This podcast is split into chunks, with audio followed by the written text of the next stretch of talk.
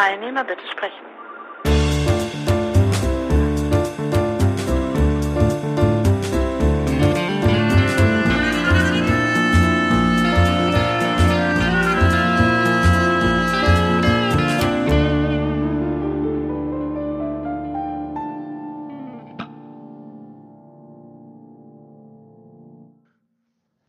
Ich soll dir was erzählen. Gerne. Erzähl mir mal von deiner Reise mit den Nachtzügen.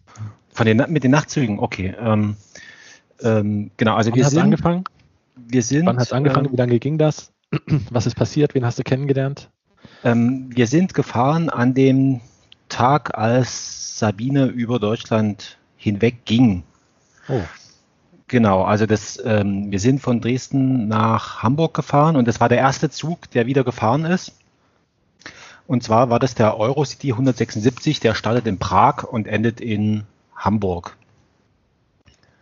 Und da warte wusste ich mal. das. Prag, Hm? ähm, wo startet die Elbe? Ähm, die startet in. Nicht so weit weg davon, oder? Ja, ja, genau. Also die, die startet im, im Riesengebirge und macht dann so einen kleinen Schlenker und, und fließt dann ein Stückchen noch durch Tschechien durch und dann ähm, ja von Dresden nach Hamburg im Grunde Mhm. genommen. Genau, und da sind wir, sind wir mit diesem Eurocity da gefahren. Und ähm, weil der die Nacht über in, in Prag also ähm, ja, dort rumstand sozusagen, deswegen war er von diesem ganzen ICE-Chaos nicht betroffen. Und ähm, wie es halt so ist, ähm, wenn das der erste Zug ist, dann äh, denken natürlich alle möglichen Leute, die, äh, die können einfach einsteigen und mitfahren. Also so geht's, also das war so ein bisschen, also in Berlin vor allen Dingen war es ein Problem. Ähm, weil dann der Zug überfüllt war, dann hat die äh, Zugansagerin zusammen mit der Lokführerin haben dann entschieden, also sie fahren da nicht los. Ne? Und es mögen bitte die Leute, die keinen Sitzplatz haben, mögen bitte aussteigen. Das hat sie irgendwie dreimal angesagt und dann hat sie gesagt, so, letzte Ansage. Äh, ich habe jetzt hier schon in der anderen Hand, habe ich schon den Telefonhörer, ich hole die Bundespolizei und setze das Hausrecht durch. Ähm, aber aber nochmal zur Rekapitulation. Also ihr seid Mhm. in Prag ähm, eingestiegen. Nee, nee, der Zug ist in Prag losgefahren. Ich wollte nur Ach so, erklären, dass es okay. sozusagen, dass Ja. es schon die richtige Entscheidung war, mit diesem Zug zu fahren. Hm. Ähm, weil der eben fuhr, weil er halt im Ausland, also im Ausland gestartet ist und von diesem ganzen Bahnchaos da nicht. Jedenfalls, also sind wir dann erster Klasse gefahren, dann haben wir uns äh, in weiser Voraussicht haben wir schon zwischen Dresden und ähm, Berlin haben wir schon äh, Mittag gegessen, so dass wir dann sozusagen ähm, entspannt, mehr oder weniger sitzend entspannt äh, nach Hamburg reisen konnten. Und ähm, genau, da sind wir in Hamburg ausgestiegen, ähm, ich glaube mit einer Stunde Verspätung oder sowas. Und sind dann, wir hatten ein Hotel, du kennst dich in Hamburg aus, also wenn du im, wenn du im Hauptbahnhof aussteigst und dann ist, ähm, da gibt es nicht die Steinstraße, sondern die Steintorstraße Ja, kenne ich. in, äh, in Stadtauswärts, also das ist ja alles Stadtauswärts, also nicht auf der Seite von der Mönckebergstraße, sondern auf der anderen Seite. Hamburg. Der Steindamm ist da auch. Genau, also und dort sind wir dann, und da hat man dann in, also mit der U-Bahn war, waren es äh, eine Station, hat man ein Hotel gehabt. A und O Hostel. Nee, nee, nee, nee. Also richtig. Aber gibt es auch am Berliner Tor in Hamburg eine Station vom Hauptbahnhof, da ist ein A und O Hostel. Da gibt es aber auch andere Hotels, ja. Ja, also ich vermute, dass ähm, da ist auch eine Niederlassung von IBM, das wird das Projekthotel von denen sein. Ah, da genau da die Ecke habe ich mal gewohnt.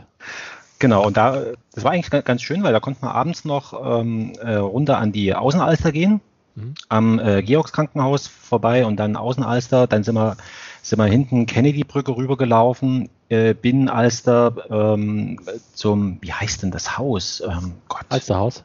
Genau, Alsterhaus, das, ist, das wird gerade umgebaut. Mhm. Und ähm, dann haben wir dort irgendwo auch was gegessen, aber frag mich jetzt, wo wir was gegessen haben. An der. Alsterterrasse. Irgendwo dort, aber ich bin mir jetzt gar nicht mehr so sicher, jetzt wo ich drüber nachdenke. Also wir haben jedenfalls dort, dort was gegessen und sind dann mit der U-Bahn ähm, wieder zurück. Also wir sind illegalerweise äh, ohne Fahrschein mit der U-Bahn gefahren, weil ich gesagt habe, am ersten Tag, da werden sie uns bekommen erwischen. Also beziehungsweise war mir das dann auch mit dem Tagesticket äh, gesagt, okay, komm, morgen mach mal. Starten wir frisch und legal.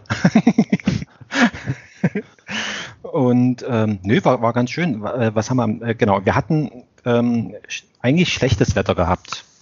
Aber für Hamburg war es ein schönes Wetter eigentlich. Also wir hatten uns schon, weil ich gesagt habe, also in, in Hamburg, also ich hatte ja schon Projekte bei Otto in Hamburg gehabt und da hatte ich nie schlechtes Wetter. Und jetzt habe ich gedacht, okay, wenn du privat dorthin reist, dann wird es schon schlechtes Wetter sein. Und da hatten wir einiges uns überlegt, was wir, was wir machen wollten. Da haben wir uns halt, ähm, sind wir runter zum, äh, ähm, wie heißt das, äh, Miniaturwunderland sind sind wir gegangen, genau. Rathaus haben wir uns angeguckt und so weiter und so fort. Und da hat man ja geschlossene Räume. Aber in dem Miniaturwunderland, also das war schon, wir waren ja mitten in der Woche dort. War viel los. Und es war, es war zum Kotzen. Also ähm, das habe ich schon oft gehört. Ich war selber nicht dort, aber ähm, also ich habe in einem, in einem Hostel gearbeitet in Hamburg und äh, alle Gäste, also manche Gäste, die dort waren, die waren nicht äh, begeistert. Also das an sich, die Anlage war von, schon vollkommen okay, aber als Eltern, du, du du hast ja zu tun, dass du deine Kinder irgendwie im Auge behältst und siehst quasi von der Anlage im Grunde genommen nichts. Und ähm, dann ist es halt so, dass, wie soll ich sagen, also die, ähm, die Erwachsenen sind eigentlich das Problem. Weil die schubsen und machen und tun, also es ist unglaublich. Also ich meine, man will ja, jeder will ja was sehen, ne? Und dass man dann sagt, komm, ich gehe jetzt in die, in die zweite Reihe und dann kann noch vorne da an dieser, an, am Geländer da noch ein Kind stehen oder so. Ähm, aber die Rücksicht, die kann man nicht erwarten und ähm, naja, also das war, also für die Kinder war es okay, ne? bloß wir als, als Erwachsene, wir haben halt in dem Sinne nichts davon gesehen. Ne? Ich glaube, wir waren drei, drei oder vier Stunden waren wir da drin. Und ähm, genau, was war denn noch? Ach so, genau, dann sind wir, sind wir ähm, U-Bahn, genau, wir sind mit, mit der U-Bahn runtergefahren, dann noch ein Stückchen weiter und haben uns den Hafen von Weitem angeguckt. Wir wollten eigentlich eine Hafenrundfahrt machen, aber das war echt zu gefährlich. Also da habe ich gedacht, nee, also das kannst du mit den Kindern nicht machen ähm, die steigen ein und dann bist du ja, was weiß ich, keine Ahnung, wie lange dauert sowas, eine Stunde, zwei Stunden. Dann bist du mit den Kindern gefangen auf dem Boot, die kotzen äh, und, und, und äh, es ist alles ganz grauenvoll. Also falls du mal wieder in hm? Hamburg bist, ähm, ja. es gibt auch eine HVV-Pferde, also da gibt es öffentliche Verkehrsmittel, die fahren auf der Elbe entlang. Ähm, die kannst du auch ganz normal mit deinem Tagesticket äh, benutzen. Und ähm, da das ähm, also öffentliche Verkehrsmittel sind, äh, so ähnlich wie eine U-Bahn oder eine ähm, S-Bahn, mhm. haben die viel mehr Zwischenstopps. Also da kann man dann immer wieder auch aussteigen, ähm, sodass ähm, sich die ähm, gesamte Fahrzeit also ähm, variabel gestalten lassen würde. Ja, also das wäre meine, also ich habe schon gesagt, wir müssen mal wieder hin, aber dann mal ohne Kinder, weil ich wollte eigentlich, ähm, also Hamburg hat ja einen Haufen Museen, ne? Und auch irgendwelches, da war, ist, läuft jetzt gerade so eine Turner-Ausstellung, das wollte ich mir halt mal angucken. Ich habe noch nie was von dem so richtig gesehen und dachte, könntest du ja mal angucken, aber das kannst du vergessen. Also die Kinder sind, äh, also mit Kindern ist es ungeeignet eigentlich, äh, aber das habe ich ja vorher gewusst. Von daher war ich jetzt nie in dem Sinne. du bist in, voll der in, Kinderhasser. in dem Sinne, nee, so, also wie soll ich sagen, also man muss halt, ich sag mal so, wenn man vier Kinder im Alter zwischen 8 und äh, 15 im, im Schlepptau hat, dann lohnt es sich nicht, auch nur irgendwelche Pläne zu machen. Also man kann nur sagen, okay, wir verbringen den Tag irgendwie so ein bisschen indoor, aber wo genau, und das müssen wir dann halt sehen, weil es auch ein bisschen auf die Kinder drauf ankommt. Und ich habe gesagt, von Ham, also ich meine, Hamburg war eh nur ein Zwischenziel, ne? also von daher waren wir da ganz glücklich gewesen, was wir da so erlebt haben. Genau, am, am zweiten Tag haben wir in Hamburg, äh, ach genau, da haben wir die, die Stadtrundfahrt gemacht. Und da haben wir erstmal gesehen, dass wir an den interessanten äh, Plätzen einen Tag vorher immer irgendwie so, so, eine, so, eine, so, eine, so eine Biegung, Straßenbiegung vorher abgebogen sind. Ne? Also wir waren immer ganz nah dran und, und sind dann abgebogen und haben die interessanten Sachen gar nicht gesehen. Und ähm, ja gut, also ähm, an sich war es okay gewesen. Dann sind wir dann halt abends, ähm, abends in den Nachtzug eingestiegen und da ist mir dann ähm, ja gut, es war ja erst am nächsten Tag, ist mir dann bewusst gewesen, dass ich vom Mittleren den, den Pass vergessen hatte. So, und ähm, das Problem ist, also, einre also wir waren dann schon, schon also eingereist, aber das Problem ist dann bei der Ausreise und so weiter.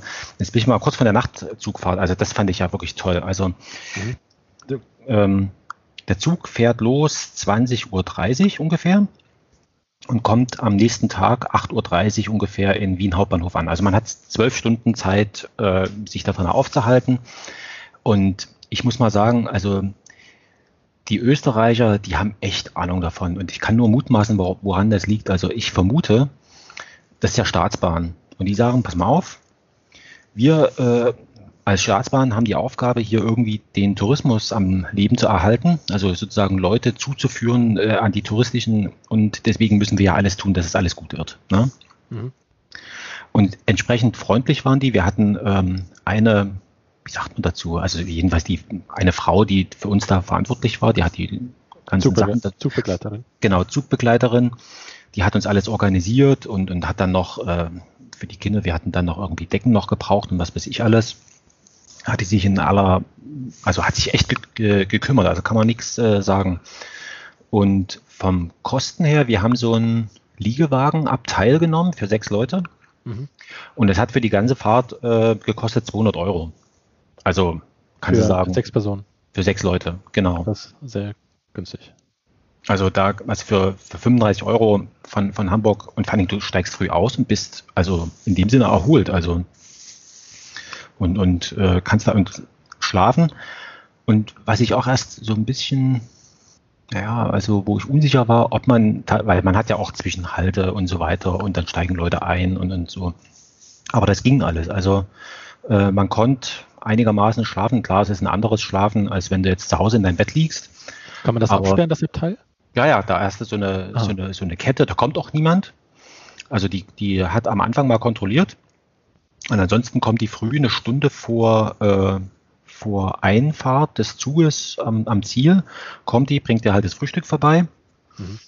Ähm, ich sag mal so, das ist so ein ganz einfaches Frühstück, was wir da hatten. Ne? Also das war Semmel und ja, für die Kinder so ein bisschen so Marmeladezeug und so weiter. Und für mich war es okay. Ich esse sowieso ähm, seit mittlerweile 25 Jahren kein Frühstück mehr, deswegen war mir das eben wurscht ja. sozusagen und die Kinder waren auch zufrieden.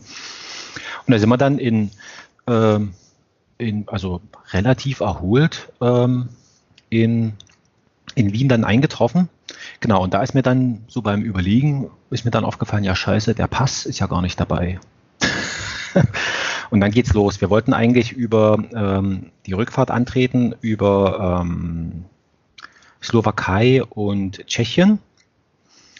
Und jetzt hatte ich jetzt dann beim, äh, beim bei der deutschen Botschaft dann angerufen, sage ich mal, wie ist denn das jetzt eigentlich? Also wir haben jetzt gerade festgestellt, dass wir den Pass ja gar nicht dabei haben. Wir sind jetzt mal schon eingereist und wie, und wie machen wir denn das jetzt? Ne? Also ich meine, so, und das war dann, wie sich dann rausstellte, ein ganz großes Problem, weil der Mensch gesagt hat, ja, das ist zwar, äh, es mögen zwar ihre Kinder sein, ne? und sie können das jetzt auch recht behaupten, dass es alles ihre Kinder sind, aber äh, wenn sie aufgegriffen wären, dann ähm, ist, es ein, ist es ein Problem, weil sie könnten ja auch ein Kind entführt haben, zum Beispiel.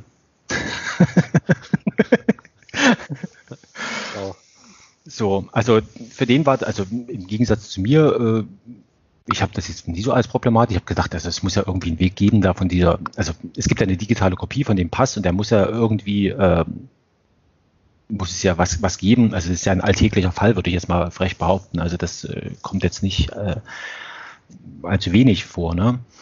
Jedenfalls hat er dann mit dem ich da Kontakt hatte, der war, der war ganz freundlich gewesen. Also der hat dann verschiedene Sachen dann noch überlegt und so weiter. Dann hat, hat er hat er dann noch äh, sich tatsächlich für die Identitätsprüfung alles rangeholt. Aber das hat sich dann alles zeitlich nicht mehr so. Und da hat er dann irgendwie, das, also das war Österreicher, ne, der mit uns da, der uns da betreut hat. Und der hat dann irgendwie, der hat ja schon gemerkt, äh, wo, wohin die Reise geht und hat dann gedacht, naja, wenn wir das jetzt nicht hinkriegen, ja, das möchte ich Ihnen aber nicht geraten haben, können Sie über Salzburg, und dann ist er sozusagen über die Straße rüber, ist er dann gleich Deutschland, könnten, also ähm, genau, könnten Sie es versuchen. Also der hat irgendwie so einen Rat gegeben, ohne einen Rat äh, zu geben. Nochmal so nach dem Motto, er möchte das nicht empfehlen und er hat es im Grunde genommen auch gar nicht gesagt und, und nochmal hervorgehoben, dass das ganz gefährlich ist. und äh, genau, und in, in Salzburg ist tatsächlich, da geht die Bundespolizei durch. Aber die sind bloß durchgegangen. Die haben nach anderen Leuten gesucht oder geguckt oder was weiß ich. Und dann waren wir wieder in Deutschland und gedacht, okay, gut. Dann waren wir wieder auf gesicherten äh, Boden und dann konnte uns ja nichts passieren. Aber das war so ein bisschen, ähm, das war das Einzige, was etwas haarig war. Aber Wien selber, ähm, genau, da waren wir, genau, also vom Mittwoch waren, waren wir noch in, waren wir noch in Hamburg und äh, Donnerstag und Freitag waren wir in Wien. Donnerstag war erstmal so ankommen und mal durch die Stadt gehen und mal so ein bisschen gucken. Und am Freitag Also einfach nur wirklich gucken und die Stadt auf sich wirken lassen und äh, weil ich auch gesagt habe, komm, wir setzen uns jetzt hier eine Straßenbahn rein und wo uns die Straßenbahn hinbringt äh, und wir es toll finden, da steigen wir einfach mal aus. So in die Richtung haben wir das gemacht. Und das hat eigentlich ganz gut äh, funktioniert. Ähm, und ich habe dann auch gesagt, mein Gott, also jetzt hier ähm, sich noch irgendwie eine Stadtrundfahrt oder irgendwas, also das kannst du alles nachlesen. Ne? Und ähm, die Kinder, die, pff, die interessiert das in dem Sinne jetzt auch gar nicht. Ne? Die haben da, die wollten, was weiß ich, auf einen Spielplatz gehen oder irgendwie so ein bisschen frei rumrennen und so weiter, ne? so ein bisschen Zeug halt machen. Und ja, da haben wir es eigentlich ganz gut erwischt. Da sind wir am Genau, am ersten Tag sind wir mit der, mit der, mit der Straßenbahn raus zum Prater gefahren und sind da hinten da irgendwo lang, äh, haben die Donau gesucht und, und haben sie aber nicht gefunden, bloß so ein Donaukanal, aber war eigentlich ganz okay gewesen. Und, ähm, und was ich wirklich sagen muss, in Wien, ähm, ich hatte ja die allergrößten Befürchtungen, ähm, dass wir dort als Deutsche veräppelt werden oder sowas. Aber die Leute, die, sage ich mal, mit Touristen zu tun haben, die waren freundlich und äh, haben auch, also ähm, hatte ich schon ganz anders erlebt. Ne? Also genau, dann sind wir, wie war denn das? An dem, ich glaube, an dem ersten Tag, da sind wir noch raus zum, zu, zu dem Stadion gefahren mit der U-Bahn und haben dort und haben dort an so einem echten Wiener Würstelstand haben wir dort äh, Würstel gegessen. Hat den Kindern total gefallen. Also die hätten es am liebsten abends nochmal gemacht. Und abends sind wir dann irgendwie zu einem Griechen äh, geraten. Das war irgendwie, also ich war unentschlossen, ob das einfach bloß so ein, sag ich mal, Geldwäsche-Ding war oder ob das ein echter Familienbetrieb, aber in beiden Fällen wäre es eigentlich ein Familienbetrieb gewesen und die waren ganz freundlich gewesen. Also da haben wir uns dort mal so quer durch die durch die äh, Speisekarte dort äh, durchgetankt und das war ganz war ganz okay. Und am nächsten Tag, da haben wir dann genau, da haben wir dann richtig äh, Wien äh, sozusagen erkundet. Und äh, Was hat diesen Eindruck erweckt, dass es sich um ein Geldwäschegeschäft handeln könnte? könnte? ähm, na, ganz einfach. Also es war ganz, äh, also erstens mal, es waren, ähm, es waren nur, also Augen, also sozusagen sprechenderweise Griechen dort gewesen. Und es war also die, die gesamte Familie saß dort rum, sozusagen. Ne? Also die, ich hatte jetzt nie den Eindruck gehabt, dass sie jetzt echt auf echte Gäste äh, eingestellt gewesen sind. Ne? Also, aber es kann auch schon daran liegen, dass es, ich meine, das war, wo war denn das? Das war so ja, schon in der Innenstadt gewesen. Aber das war jetzt, wo ich sage, okay, mein, könnt, es könnte auch so gewesen sein, dass die eher so auf, auf die äh, Mittagstouristen ausgewiesen sind und, und abends im Grunde genommen die lokale Wohnbevölkerung versorgt haben. Könnte ich mir auch vorstellen. Ne? Aber ähm, war, war jetzt nicht unattraktiv, muss ich sagen. Ne? Also das war nur so, um sozusagen den, es war nicht so ein gebügeltes und mit, mit, äh, mit Baumwollservietten und so weiter, sondern das war schon sehr einfach gehalten, aber trotzdem äh, gut. Ne? Also und, ähm, und mit konnte man sich noch ein bisschen mit den Leuten dort unterhalten und so weiter. Hat sich noch herausgestellt, dass denen quasi das Haus dort gehört und, und, und so weiter und so fort. Und dass die, wie war denn das, der Vater von, also die, der, der, der Tochter gehört das mittlerweile und der Vater kam vor x Jahren, äh, wahrscheinlich als Gastarbeiter eben, nach Wien und hat sich dort eben sozusagen dort dann das Haus erarbeitet und jetzt äh, können die Kinder dort, äh, sage ich mal, mehr oder weniger dort äh, das weiterführen und so weiter. War eigentlich so ganz, war, war ganz okay gewesen. Und an dieser Station, äh, U-Bahn-Station, das fällt mir gerade noch ein, dessen, deren Name ich vergessen habe, müsste ich auf der Landkarte nochmal raussuchen. Da gab es eine da gibt es eine, eine, Installation, das fängt ganz harmlos an. Ähm, was weiß ich, seit Jahresanfang wurden schon so und so viele Backhändel verspeist. Ne? Und äh, gibt so statistische Angaben, dann gibt es seit Jahresanfang so und so viele Tote durch Landminen und so weiter und so steigert sich das dann. Ne? Ähm, äh, Tote durch Kriegshandlungen und also so, so, so ein Statistikding, ne? Also ganz edel, so mit Spiegeln so gemacht und, und also ähm, das war, also das ist mir aufgefallen und was mir auch aufgefallen ist in Wien, ähm, wenn man sich so ein bisschen von dem, sag ich mal, historischen gelöst hat, also was weiß ich, hier Burgtheater und so weiter, ne, dann erkennt man, äh, das ist mir richtig aufgefallen, dass die offensichtlich sehr viel Geld so für, für wie heißt denn das, Kunst, Kunst in der Stadt oder sowas ausgeben. Also da gibt es, mhm. habe ich dann rausgefunden, gibt es irgendwie so ein, so ein, so ein Stadtfonds äh, oder sowas und, und die kaufen halt Kunst die sie da irgendwo im Raum, äh, also im städtischen Raum dann abkippen können quasi. Und gar nicht mal so unattraktiv. Also gute da sage ich mir, ja klar, das ist, äh, stellen es halt dahin und versorgen ihre Künstler und äh, so nach dem Motto, äh, irgendwas wird davon schon Bestand haben. Ne? Also das ist mir richtig aufgefallen. Ja, wie gesagt, wir sind dann Freitag rausgefahren. Äh, ich wollte immer auf diesen Zentralfriedhof. Die Kinder sind auch so, sag ich mal, friedhofsaffin und äh, die Frau auch. Da habe ich gesagt, wisst ihr was, also dann lass uns da raus auf diesen Zentralfriedhof gehen. Der ist groß genug, da können die Kinder rumrennen und können sich angucken und, und äh, was weiß ich, ihre Spielchen da machen. Und wir können ein bisschen spazieren gehen, dass wir von dieser zwölf Stunden Zugfahrt und so weiter mal so ein bisschen, also das ist ja immer das Problem, ne? wenn du irgendwo auf Reisen bist, du sitzt halt relativ viel, entweder im Zug oder dann in der Straßenbahn oder sonst irgendwo, du kommst eigentlich, zumindest war das so uns, also gemessen an dem, was wir sonst laufen, ist es, war es halt so ein bisschen wenig gewesen. Und dann sind wir raus auf den Zentralfriedhof. Und wie es der Teufel will, war auch gleich noch Begräbnis. Also das äh, war eigentlich auch ganz schön. Das war ein orthodoxes äh, Begräbnis gewesen habe ich auch noch nie gesehen. Also das ist, musst dir vorstellen, äh, wenn du auf den Zentralfriedhof reinkommst, äh, Tor 2, da ist gleich auf der linken Seite ist wie so eine Art, ich sag mal, Trauerhalle, ja, wo dann äh, also die also die Aussegnung wird dort wahrscheinlich nicht gemacht, aber jedenfalls ist dort eine Trauerhalle, da wird nochmal gesprochen und so weiter. Und dann äh, kommen dann die, die Angehörigen mit dem Sarg äh, und gehen dann quasi dorthin, äh, wo derjenige dann beerdigt wird. Und wir hatten jetzt gerade diesen Teil abgepasst, wo, ähm, wo sozusagen raus, aus der, aus der Trauerhalle raus und dann gleich äh, ans, an, ans Grab. Und na, jedenfalls war das so gewesen, habe ich das so noch nie gesehen. Also ähm, vorne drei, also, also erst der Sarg, dann die drei Pastoren äh, oder wie nennt man die? Wahrscheinlich ja Priester oder sowas. Ne? Also die haben dann so ähm, vor sich hingesungen und danach eben dann Witwe, Kinder und so weiter, dieser ewig lange Trauerzug.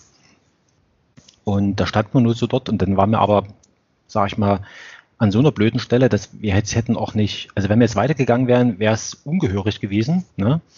Also wir waren sozusagen zu nah dran, aber wir waren auch zum Glück so weit weg, dass wir jetzt nicht aufdringlich gewesen sind. Ne? Da habe ich gesagt, komm, wir müssen jetzt hier mal eine Weile stehen bleiben, bis die vorbei sind. Ähm, Kopfbedeckung ab, damit es nicht ganz so blöd aussieht und, und, und warten, bis die vorbeiziehen. Naja, und dann haben wir gesehen, ähm, ähm, dass da gleich vorne dran, da ist ähm, also der offensichtlich dieser äh, orthodoxe Teil von dem Friedhof. Und dann sind wir hinten, also haben uns dann auf der linken Seite ähm, gehalten und sind dann hinten, wo dann die Kindergräber sind und äh, der Ehrenhain für die Schauspieler. Ähm, ja, Schau, äh, wie heißt denn das? der Ehrenhain der Kulturschaffenden oder irgendwie sowas. Also dort sind wir halt hin. Und dann äh, großen Schlenker wieder zurück in Richtung dieser Zentralfriedhofskirche. Ein Riesending. Also das kann man sich gar nicht vorstellen. Also ähm, aber das haben halt, ja, das haben sich halt die Bürger damals so gewünscht. Ein Riesending, also diese, diese Kirche. Und dort nochmal Beethoven-Grab und äh, Mozart äh, und dann war es das auch. Aber in Summe sind wir da auch drei Stunden geblieben. Also es war schon, war schon relativ lang. Und wir hatten so wechselhaftes Wetter gehabt, also mal Sonne und dann hat es wieder geregnet und, und so weiter. Und was mir auch aufgefallen ist, die Pförtner sind also sehr freundlich gewesen, haben uns da auch alles Mögliche noch erklärt und ähm, waren dann auch, weil keine Gäste großartig da waren, da waren sie so ein bisschen zum Scherzen aufgelegt ähm, habe ich mir so mal angefragt und so weiter, kommen denn auch die, die Wiener hierher und, und also wie ist denn das überhaupt und so? Und sagte ja, na klar, kommen die Wiener da hierher. Und da haben sie dann noch äh, so ein bisschen so mit äh, eine Redensart haben sie uns noch, noch erklärt. In Wien ist es, äh, keine Ahnung, ob das stimmt, ne? Aber in Wien ähm, ist es so, wenn jemand, wenn jemand gestorben ist, dann sagt man, dass er den 71er genommen hat. Und ähm, 71 ist die äh, Straßenbahnlinie, die hier raus zum Zentralfriedhof führt. das fand ich noch so, ähm, fand ich lustig. Also genau, und da gibt's ähm, äh, also Beobachtungen habe ich da gemacht. Da gibt es also die, also normalen, sage ich mal, Wiener, die dorthin gehen und da irgendwie so spazieren, so wie wir, ne, sage ich jetzt mal. Ne? Dann gibt es die, das haben wir auch, da war ähm, eine Touristenhorde gewesen, die haben nach einem bestimmten Grab äh, verlangt und haben sich das erklären lassen, wie sie da hinkommen. Und, ähm, und sind dann auch gleich wieder verschwunden. Also die haben wir gar nicht mehr weiter gesehen. Und dann, äh, genau, und dann sind wir, dann habe ich noch beobachten können, wie, äh, also da ist ja ständig Beerdigung, ne? Also sozusagen, immer, solange es hell ist, wird dort beerdigt. Also da gibt es kein Entkommen. Und da kommen natürlich auch Leute an. Und da hast du dann schon die verschiedenen Trauergäste dann beobachten können. Ne? Also welche, die schon total genervt waren, ne? so nach dem Motto, was soll der Scheiß, Freitag hier, ne? Jetzt musst du dir noch den Mist hier antun. Äh, aber es verlangt sozusagen die familiäre Ordnung verlangt, dass sie da anwesend sind, aber die waren schon total, also hatten keinen Bock gehabt, ne? Und die haben das, also das hast du schon richtig am Gesichtsausdruck und wie sie auch die Autotür zugeschlagen haben, das hast du schon gemerkt. Voller Wut äh, zur Trauer. Dann hast du eben, ähm, genau, dann war eine Beerdigung, da kam ein Haufen so mit so Pelzen beladene Frauen und äh, also total frisiert und, und, und so weiter. Also so richtig, äh, also das konntest du da auch beobachten. Also in dem Sinne eigentlich eine, eine wenn man so will, eine ziemlich demokratische Veranstaltung, weil da hast du wirklich alles gesehen. Und dann scheint es etwas zu geben, was ich so auch nicht äh, kannte, dass es offensichtlich so ist, dass äh, Leute, die, die zu Geld gekommen sind, dass sie sich schon zu Lebzeiten wie eine Art, ich will nicht sagen Mausoleum, aber Grabanlage dort errichten lassen mit allen Schikanen. Also da war dann jemand, der hat sich dann mit so Sandstrahl, äh, Kunst, sag ich mal, seinen Mercedes dort äh, rein gravieren lassen. Ja, ja, also äh, solches Zeug, ne? Also mit, mit sowas muss man sagen. Aber das waren viel so Leute, wo man vom Namen nach ähm, und auch wo die lagen, das ist uns halt in diesem orthodoxen Teil ziemlich aufgefallen, wobei der orthodoxe Teil ist halt nah an dieser Trauerhalle dran. Es kann ja auch sein, dass dort an diesen Stellen das besonders teuer ist, also dass das nur Zufall ist. Ne? Also dass das äh, an dem orthodoxen Teil da irgendwie ist. Genau. Und mit, mit äh, zwei von den, äh, von den, äh, wie sagt man da, Friedhofsbediensteten konnte ich, äh, konnte ich sprechen. Ähm, weil da ist mir aufgefallen, da sind immer so kleine Hinweise an den, an den Grabanlagen gewesen, so nach dem Motto, ähm, also irgendwie äh, Grabzeit abgelaufen oder sowas. Ne? Und da hat er dann, äh, der eine, da hat dann irgendwie so mit dem Augenzwinkern gesagt, ja, wenn es nicht zahlen, geht's hinaus. Also das äh, wird da rigoros gehandhabt. Äh, wenn, das, wenn du das halt nicht mehr bezahlen willst, kannst oder wie auch immer, dann wird das Grab halt eingeebnet und äh, Platz gemacht für den nächsten. Also was genau bedeutet das? Also ähm, wird die Leiche dann transferiert irgendwo anders hin oder nee, ist die dann schon weg zu dem Zeitpunkt und das wird einfach so, als wäre da nie jemand gelegen? Ähm, nee, also die Leiche, also es ist, also sagen wir mal so. Weil ich, die ist ja verwest irgendwann. Also, die, oder, die ist, das, das wollte ich gerade erklären. Also die, die, die bioaktive ähm, äh, Region, also wo was tatsächlich verwesen kann, das ist so spatentief. Mhm. Und alles weiter unten, da passiert in, also da passiert biologisch nichts mehr, das ist dann alles chemisch. Deswegen kannst du auf einem, auf einem normalen Friedhof, also, also so ein, so, so ein Grab, wie fängt es an? Also das wird sozusagen, wenn es neu angelegt wird, wird es auf zwei Meter Tiefe ungefähr ausgeschachtet. Dann kommt der erste drauf und die nächsten, die kommen dann immer, immer weiter oben äh, bis in, also ich glaube bis 1,40 Meter oder sowas machen sie es wohl. Oder, oder also irgendwie so knapp an die, an die 1 Meter Grenze ran. Ähm, dann ist Schluss und deswegen ähm, gibt es ja immer mehr Bedarf nach mehr Friedhofsfläche, weil irgendwann sind die Gräber mal voll und nach einer gewissen Zeit werden die dann in Anführungszeichen wiederverwendet. Aber das sind eben sehr große Zeiträume. Deswegen, also die äh, Verwesung in dem Sinne, also dass da irgendwas passiert oder sowas, ähm, also dass da Würmer kommen oder sowas, das ist vollkommen ausgeschlossen. Da, in die Tiefe kommt kein Wurm. Also das kann jeder ähm, nachvollziehen, wenn man jetzt mal beobachten würde, wie jetzt, wenn, man zum Beispiel selber mal sowas machen würde. Ne? Also jetzt aus irgendwelchen vielleicht anderen Gründen als jemanden zu begraben oder sich da einfach mal hinstellt, wenn sowas passiert. Also da gibt's in dieser Tiefe zwei Meter, da gibt's keine Tiere, nix, das ist äh, tot. Also da passiert nur noch, nur noch Chemisches. Ich muss jetzt mal das Kind hier im Hintergrund, das nervt mich jetzt.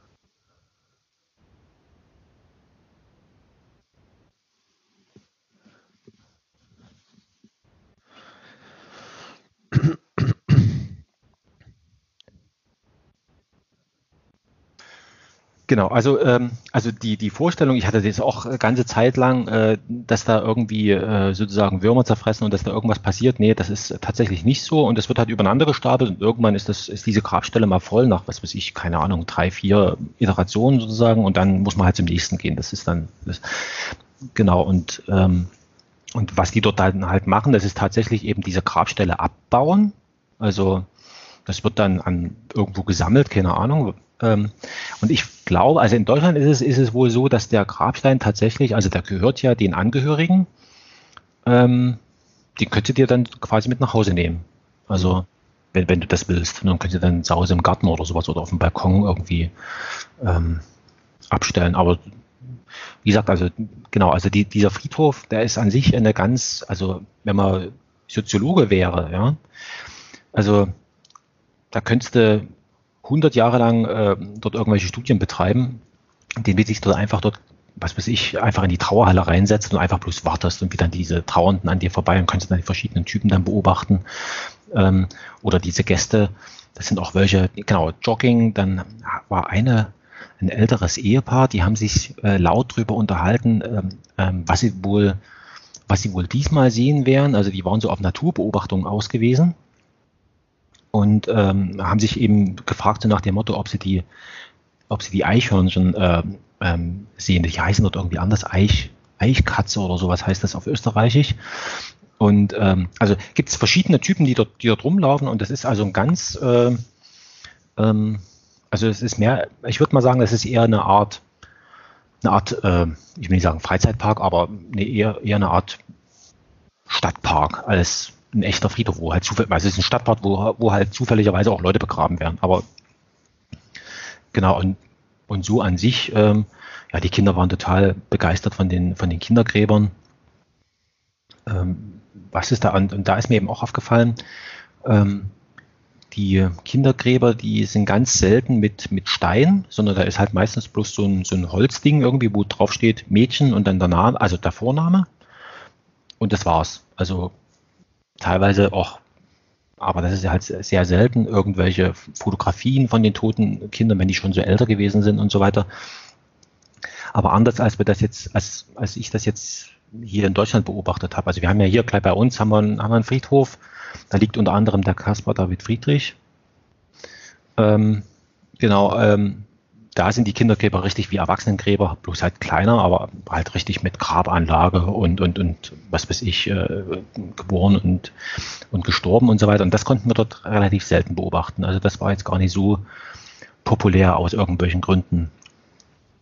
Ja, bloß kannst du auch Kinder fragen, so nach dem Motto, warum ist jetzt das, also das, ähm, weiß, kann, theoretisch könnte man wahrscheinlich jemanden fragen. Es ist die Frage, ob das, ob das in dem Moment als angemessen gilt. Nö, nö, da haben wir dort, äh, wie gesagt, den, den Friedhof dort äh, besucht. Dann waren wir noch so ein bisschen auf äh, nochmal, ach so, genau, am ersten Tag fällt mir gerade ein, da waren wir noch im, im, im Steffel. Und da ist, eine, da ist von meinem Arbeitskollegen der Onkel, der war dort äh, der Chefhistoriker. Das heißt anders, äh, die, die Dienstbezeichnung. Ähm, aber der war der Chefhistoriker, der ist vor, ich glaube, zwei Jahren ist der gestorben. Sind wir dort mal durchgehuscht. Aber da haben sie gerade die, äh, die Orgel, haben sie dort äh, zurzeit in der Renovierung. Und dann haben die dort ab und zu mal diese Orgelbauer dort so ein paar Tests gemacht, ob sie die, die, die Pfeife da richtig angeschlossen haben und haben da irgendwie so wild drauf rum. Und dann hast du schon gesehen, die Touris, die das jetzt erstmal nicht so richtig wussten, standen andächtig davor und dachten, wer weiß, was dort passiert. Ne? Und dann dachte ich, na, wenn ihr wüsstet, dass das einfach bloß ein technisches Ding ist, das das ist jetzt keine Aufführung in dem Sinne, ne? naja. Nee, nee, das war unsere, ähm, unsere, unsere Fahrt, mehr oder weniger. Und ähm, die Kinder wollen es gerne nochmal machen. Also die wollen gerne nochmal Nachzug fahren. Sie finden das sehr interessant, ähm, konnten aber auch nicht so richtig beschreiben, was sie da nur interessant fanden. Weil ich muss mal sagen, die Liegen oder sowas, also das ist jetzt wie, so Jugendherbergsmäßig, ja. Also von, von der ganzen Anmutung her. Also das ist jetzt nichts, ähm, wo man wo man irgendwie Hurra schreit oder, oder also dann andächtig davor stehen denkt, Mensch, das ist ja hier, ne? Und nachts ist es auch dunkel, also du kannst, siehst noch nicht mal draußen, wo du eigentlich lang fährst. Das ist wie so ein langgezogener, dunkler Tunnel. Ähm, was lässt sich noch drüber sagen? Genau, also bei der Österreich, genau, also wir sind ja sozusagen die zweite Klasse gefahren und in der ersten Klasse in Anführungszeichen, da hast du dann nochmal, also das ist dann wirklich, also da hast du ein, ein Dreibettzimmer und im Dreibettzimmer nochmal eine, eine, eine Dusche und, und was weiß ich alles. Ne? Was du sonst ja. in dem, was wir hatten, da, da war das am, am, am Kopf von dem Waggon. Und so hast du das nochmal äh, sozusagen hm. in dir drin und da hast was, du. Äh, Gemeinschaftsduschen oder, oder was war das? Genau, genau. Also, und da hast du das eben nochmal sozusagen in deinem, in deinem Abteil nochmal ähm, integriert. Aber ich weiß gar nicht, was das, also das hat, also es hätte sehr viel mehr Geld gekostet und da habe ich gedacht, also, naja, das, das bin ich jetzt noch nicht bereit zu zahlen. Also ähm, für so einen ersten Versuch. Ne? Also, und dann hätten wir auch zwei Abteile nehmen müssen. Und äh, aber die äh, ließen sich, also die haben eine Verbindungstür, so dass du die auch sozusagen zu einem großen Abteil zusammenschalten kannst. Ne? Also mhm. deswegen, also die Kinder sind total begeistert und jetzt haben wir im Sommer ähm, wollen wir jetzt nochmal ganz in den hohen Norden. Da eine, da gibt's jetzt äh, eine Strecke, die geht von Berlin nach Stockholm. Die ist allerdings nur im, im Sommer betrieben. Berlin, Stockholm. Und dann von Stockholm gibt's äh, gibt's eine Strecke, die geht bis nach Narvik. Also Narvik ist, ist dann schon Nordnorwegen. Und das ist interessant, da gibt's eine Station vor Narvik, äh, gibt's Kiruna. Und Kiruna, ähm, das ist, ähm, das ist eine Stadt, die im Grunde genommen, da wohnen 20.000 Leute und die ist um ein großes ähm, Eisenerzbergwerk drumherum gebaut. Oder zumindest an, äh, also in räumlicher Nähe. Und jetzt ist das, jetzt ist das äh, Blöde, dass das, ähm, dass die Eisenerzader, die, also je tiefer man kommt, umso mehr gerät das unter die Stadt. Und damit ist die, äh, die Stadt wird jetzt zurzeit umgesiedelt. Jetzt, jetzt, reißt man die sozusagen auf der einen Seite vom Loch ab und baut sie auf der anderen Seite wieder auf, dort wo es sicher ist. und, und das ist das Interessante an, an Kiruna. Und natürlich, weil es äh, nördlich vom Polarkreis ist und, und ähm, also das wird noch so ein Abenteuer werden. Da fährt man, ich glaube, 15 Stunden oder sowas im, im, im Zug da hoch. Also du fährst relativ früh am Abend los, so 18 Uhr und äh, kommst dann irgendwann früh um 9 Uhr oder sowas an. Müsste ich nochmal nachgucken. Also das, ähm, äh, wie, wie das wirklich ist, aber so, das ist mal so die, und dann ist die Idee sozusagen in, in, äh, in Narvik aussteigen, Whale-Watching, ne, die Wale angucken, ob, ob sie noch alle da sind und dann äh, quasi abends mit dem gleichen Zug wieder zurück. Aha. Das ist so, ja, dort oben, da kannst du in dem Sinne nichts großartig machen. Das ist ja, also wenn du kein Eisenerzmensch bist und jetzt auch nicht so großartig auf Wandern stehst, also Wandern schon, aber halt mit den Kindern, ne, das ist halt immer so das Problem, die kannst du jetzt nicht dazu zwingen, fünf Stunden lang irgendwie äh, oder die Aussicht auf fünf Stunden Wandern äh, lässt sie jetzt nicht äh, positiv an das Ganze herangehen. Ne? Also, obwohl sie es vielleicht sogar machen würden. Ne? Also das weiß man ja nicht. Ja, das ist, das ist so das, das nächste. Und was ich jetzt auch äh, gesehen habe, es gibt auch einen Zug von München nach Kroatien. Das habe ich wieder vergessen, wie der Ort heißt. Genau, da, da fährst du abends um, um elf in München los und bist dann auch so um neun äh, früh dann in, in Kroatien und sozusagen fährst direkt bis an den Strand dran. Also das. wow. Ja. Also das Nachtzugzeug, also wenn du da einmal, ähm, ich bin ja schon vor, ja, wie lang ist das her? 20, naja, nehmen wir mal an, 25 Jahre mittlerweile. Ja, vor 25 Jahren bin ich zum ersten Mal Nachtzug gefahren. Da hatte ich, ähm, da hatte ich eine Einladung zur, zur letzten, ist, muss ich überlegen, ob ich das nicht durcheinander bringe. Ja, doch, das war die letzte Sendung von Privatfernsehen ähm, vom Küppersbusch. Das war die Nachfolgesendung. Du kennst den Küppersbusch nicht, da kannst du ja mal googeln. Ja. ähm, das war die Nachfolgesendung von Zack. Und aus irgendwelchen Gründen bin ich da, also habe ich zu so einer Einladung irgendwie, ich, ich kenne die zusammen, müsste ich meine Mutter mal fragen, wie das, äh, wie das ist wie das gewesen ist. Sie hat mir nur äh, erzählt, dass eines Tages hat er, ach genau, da gab es ein Preisausschreiben, jetzt fällt mir ein, da gab es ein Preisausschreiben ähm, und da habe ich gedacht, ey, das machst du jetzt mit. Ne? Das kostet dich eine Briefmarke und wenn du Glück hast, dann kannst du dort ähm, hinkommen und ähm, und kannst an der letzten Sendung ähm, äh, teilnehmen. Ne? Also die war ja noch legendär, weil ähm, der Kübersbusch, äh, der wurde ja abgesetzt ne? und der wollte das einfach, der hat gesagt, also ich gehe hier nicht, ihr müsst mich dann schon vom Sender schmeißen. Ne? Und hat sich dann mit seinem äh, lieben Freund ähm, ähm, Roger Willemsen, ähm, haben, haben, haben sie eine, eine Schalte gemacht. Und das war immer so gewesen, dass nach dem, äh, wie war denn das? Ich glaube, nach dem, nach der, nach der, nach dem Küppersbusch kam äh, das, kam die Tagesthemen. Und ähm, genau, dann haben die so lange, äh, so lange gequatscht, bis wirklich jemand einen Stecker gezogen hat. und da war ich dort gewesen, genau. Und da bin ich, äh, und, und dort sozusagen von äh, meiner Mutter dorthin zu geraten, nach Köln, bin ich äh, im Nachtzug gefahren. Mit zwei Holländerinnen im Abteil. Das war, also da war ich, wie alt war ich denn da? 16 oder sowas? 16, 17? Es war alles ein Abenteuer gewesen. Ich glaube, ich war 16. Es war ein totales Abenteuer. Dann früh im Sonnenaufgang, früh um vier oder wann, äh, Sonnenaufgang, äh, durch die Rheinschiene dann hinten und dann auf äh, Köln Hauptbahnhof zu äh, gleiten im, im, im Zug. Ne? Und dann erstmal, und dann kennst du ja selber, Köln Hauptbahnhof, dann befindest du dich erstmal irgendwo in so einem, wie in so einer Art Spaghetti-Topf und weißt eigentlich gar nicht so richtig, wo du hin musst. Ne?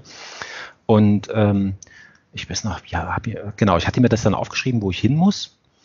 Und da bin ich aber schon verwarnt worden. Also ich kann nicht mit einem, Ta also ein Taxifahrer wird mich, also ich musste äh, zum Schokoladenmuseum und das ist ja fußläufig irgendwie zehn Minuten oder sowas. Ne? Mhm. Und ähm, in Angesicht des Gewirrs hatte ich eigentlich die Idee gehabt, mit dem Taxi zu fahren. Aber da bin ich gewarnt worden, also dass äh, ein ernstzunehmender Taxifahrer wird diese Fahrt nicht tätigen. Und wenn er sie tut, dann wird er mich also erstmal sozusagen ganz an Waldrand und so weiter, weil das irgendwie damals fünf Mark oder sowas gebracht hätte. Ne? und, äh, ernstzunehmender Taxifahrer macht das nicht. ja, ja, aber es ist ja. heute noch so, die, die Taxifahrer in Köln, die sind äh, schlimm. Naja, also ähm, wahrscheinlich hätte ich dann, hätte, ja klar, unter Verwünschungen und so weiter hätte das bestimmt getan. Ne? Da bin ich dann, bin ich dann da irgendwie dort, dorthin an der Oper dort, dort vorbei und dann irgendwie da hinten zu diesem Schokoladenmuseum. Und das war, muss dir ja vorstellen, ich bin, ich, klar, ich bin ja schon Zug gefahren, aber es war alles total aufregend und äh, es war auch schon irgendwie, genau, abends war es dann auch irgendwie dunkel, wo ich dann dahin musste. Den Tag über habe ich mir, wie war denn das? Den Tag über hatte ich irgendwie verbracht Ach, da gab es einen Redakteur, der Tom Teunissen. Kannst du mal googeln. Der hatte so für die Sportschau ähm, und, und so weiter, hatte so, war ein ganz lustiger Typ. Und mit dem zusammen und noch einen Bekannten von ihm ähm, hatte ich den Tag über verbracht und dann sind wir abends dann gemeinsam, genau, weil ich, das hatte ich mir nämlich nicht zugetraut, da alleine da irgendwo dort in diesem Wirrwarr, wenn es dunkel ist, dort noch hinzugeraten. Genau. Ähm, genau, das Hotel war auch in der Nähe von dem Schokoladenmuseum. Ich bin, ich bin zum Hotel gelaufen und dann haben wir uns da irgendwo getroffen und dann haben wir erstmal dort uns das alles angeguckt und dann sind wir abends dann zum Küppersbusch hin. Genau. Und genau, von dem Preisausschreiben wollte ich noch erzählen. Muss dir vorstellen, ich habe da also unschuldig, wie ich war, Preisausschreiben teilgenommen und eines schönen Tages ruft es an bei uns zu Hause. Meine Mutter geht ans Telefon und ähm, und dann war der Küppersbusch selber dran. Ne? So, und hat gemeint, also ja, äh, ist, ist denn der Frank da und so weiter? Und meine Mutter, die hat ja auch die Sendung geguckt und so weiter, die war ja total, also hat gedacht, um Gottes Willen, was ist hier los? Ne? Diese berühmten Leute rufen hier an und konnte erstmal nichts so richtig, so richtig sagen und war total überrascht. Und ähm, aber es ging dann irgendwie, also wir haben es dann, haben es dann hingekriegt. Also es war überhaupt eine verrückte Zeit. Das war so die Zeit, wo ich dann auch ähm, genau, das war die Zeit, wo ich dann auch mit dem Schlingensief dann angefangen hatte, mich mit dem zu beschäftigen und so weiter. Ähm, ja, das war schon echt interessant gewesen. Das muss so 95, 96 rum gewesen sein, vielleicht auch ein bisschen später. Naja. Also es war, also wie gesagt, das war so die erste Nachtzugreise und deswegen wusste ich also so ungefähr, worauf äh, also was uns erwarten wird. Aber die Kinder total begeistert, ne? Also die hätten also am liebsten so nach dem Motto, kann man doch mal machen. Ne? Sagt, okay, gut, dann, dann soll es so sein. Und ich habe jetzt schon äh, verschiedentlich gelesen, es gibt eine Nachtzugstrecke ähm, von Berlin nach Wien. Und die ist tatsächlich äh, als ähm, Variante oder als Alternative äh, zum Fliegen, ne? Weil du halt echt, äh, du du kommst halt früh, was weiß ich, halb acht oder irgendwas, also zu einer normalen Zeit, wo du dann sagst, okay, noch mal eine Stunde irgendwo ins Café setzen, tief Luft holen, äh, ankommen ähm, und dann gehst du ins Büro. Ne? Also das ist total, und vom Preis her, äh, wie gesagt, also ist es mit einem Flug absolut vergleichbar. Also kann ich jedem nur empfehlen, Nachtzug zu fahren. Und da gibt es tolle Strecken. Also äh, es gibt eine schöne Strecke, die, da kannst du von Berlin äh, durch Polen bis äh, an die äh, polnisch-ukrainische Grenze äh, fahren. Und, und äh, ist alles mittlerweile auch touristisch dort hinten in der äh, Ecke erschlossen. Also da kannst du, also wenn dich sowas interessiert, auch in hohen Norden, was ich jetzt gelesen habe, ist, wo Finnland äh, auch sehr interessant. Also wenn man sich da irgendwie und schläfst, kannst halt nachts einigermaßen vernünftig schlafen. Ne? Also das ist eine Alternative zum, äh, ich fliege früh mit dem ersten Flieger irgendwo hin. Ne? Mhm. Und man hat ja immer dieses, also man sieht immer, jetzt hat man das Problem mit diesem CO2-Zeug. Mhm. Und ähm, das, äh, was ich halt nicht verstehe, ist, warum die Deutsche Bahn das aufgegeben hat. Also es gibt ja diese Nacht-ICEs. Ja. Aber es sind aber keine Schlafzüge. Nee, nee, das ist einfach nur, du sitzt halt dort und ähm, fährst halt nachts äh, durch die Gegend, ne? Aber du sitzt halt, ne? Du kannst nicht schlafen, du bist da dann am nächsten Tag bist du total erschossen. Also, ähm, also vielleicht hat das was damit zu tun, also da, wie du gesagt hast, dass in Österreich ist das noch ein Staatsbetrieb und in Deutschland ist das ähm, immer weiter privatisiert? Ja, in, in, Österreich, die sagen halt, wir sind halt ein, ein, ein äh, also wir leben vom Tourismus.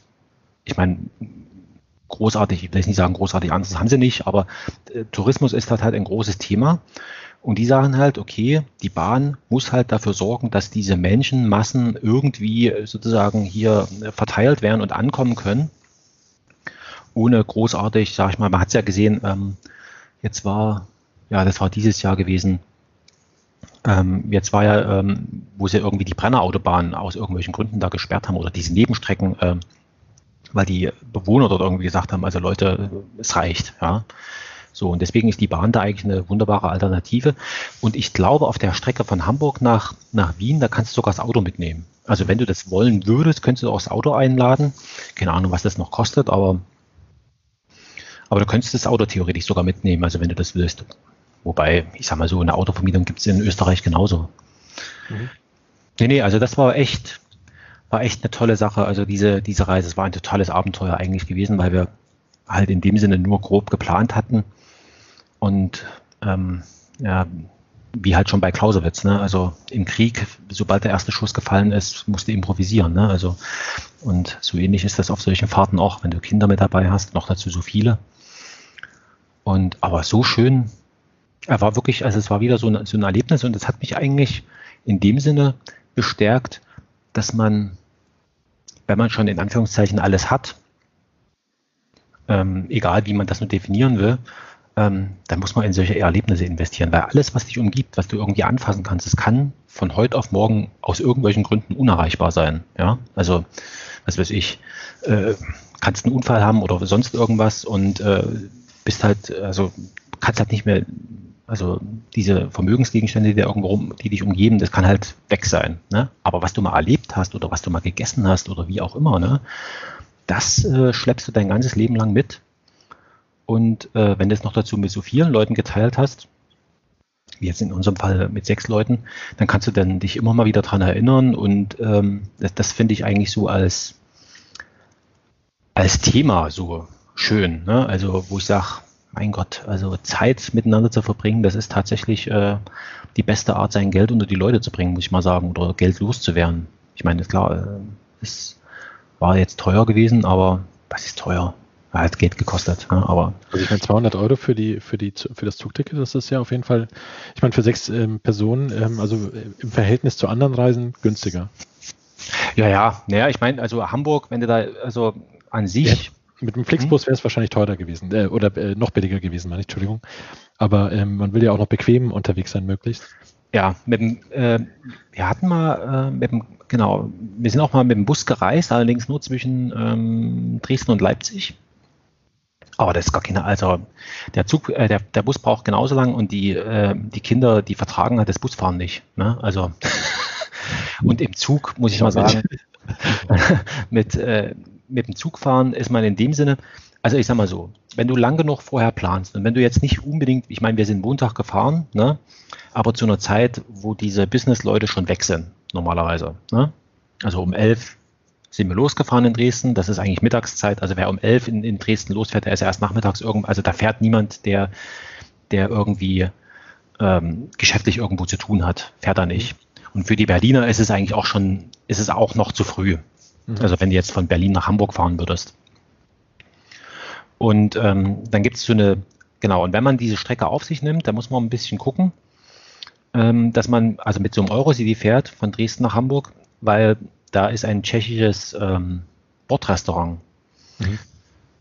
Genau, wenn man das lang genug vorher plant oder wie gesagt, also oder an halt an diesen Tagen, wo es halt einigermaßen vernünftig äh, preislich sich ausgeht, dann ist es auch nicht so großartig teuer. Ich glaube, wir haben bezahlt für die Fahrt nach Hamburg irgendwas um die 100 Euro für sechs Leute.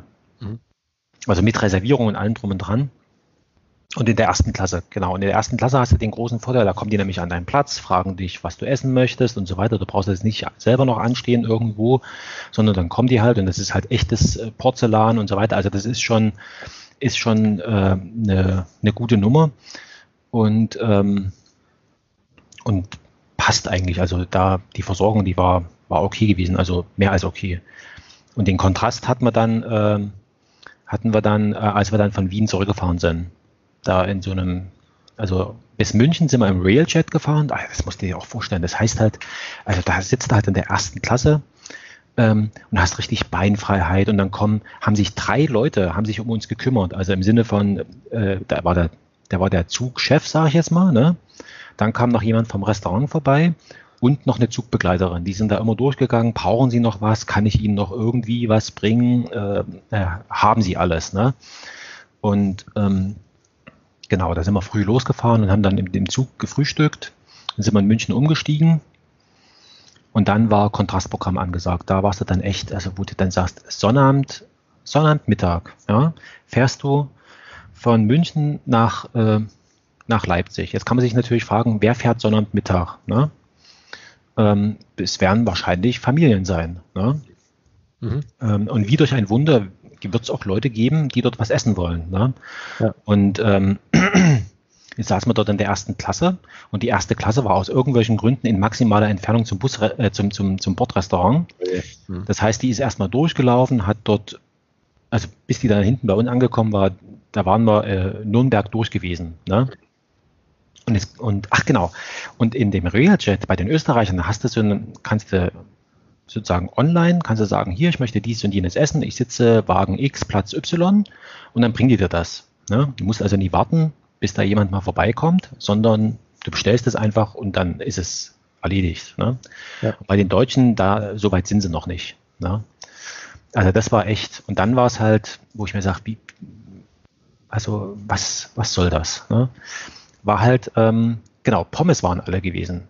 Und der Zug ist in München losgefahren und war auf der Strecke zwischen München und, und Nürnberg, waren die Pommes alle gewesen, wo ich mir sage, naja gut, also wer, wer, wer plant sowas? Ne? Ich meine, die Leute dort vor Ort, die dann, sage ich mal, äh, im Feuer stehen, denen kannst du gar keinen Vorwurf machen, die sind, also die müssen mit den Gegebenheiten dann irgendwie arbeiten. Da kann ich jetzt äh, ja nichts, ist halt echt schlecht geplant, ne? Mhm.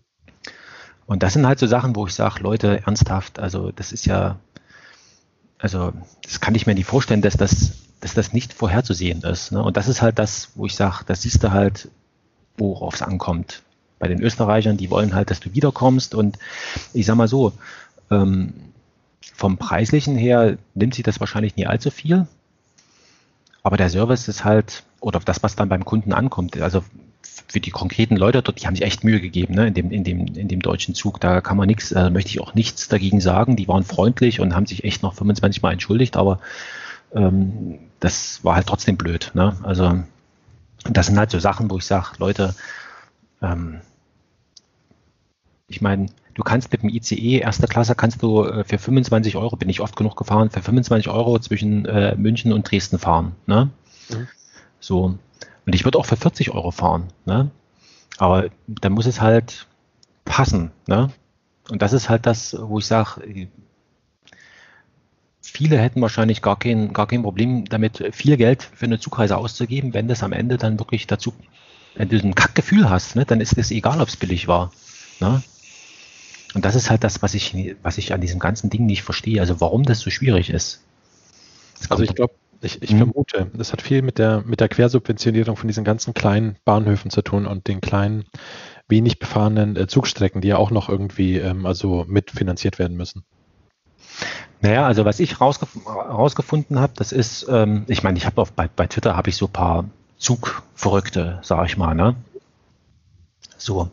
Und da merkst du halt, das sind halt, na klar, es hängt an der Organisation, an den, äh, ja, haben halt Personalmangel äh, und das ist auch, das ist auch sehr wahnsinnig. Also wenn man sich das vorstellt, die, die, die Leute, die haben ja irgendwie so eine Art, sag ich mal, 14-tägigen Dienstplan kriegen die wahrscheinlich, so stelle ich mir das jetzt vor.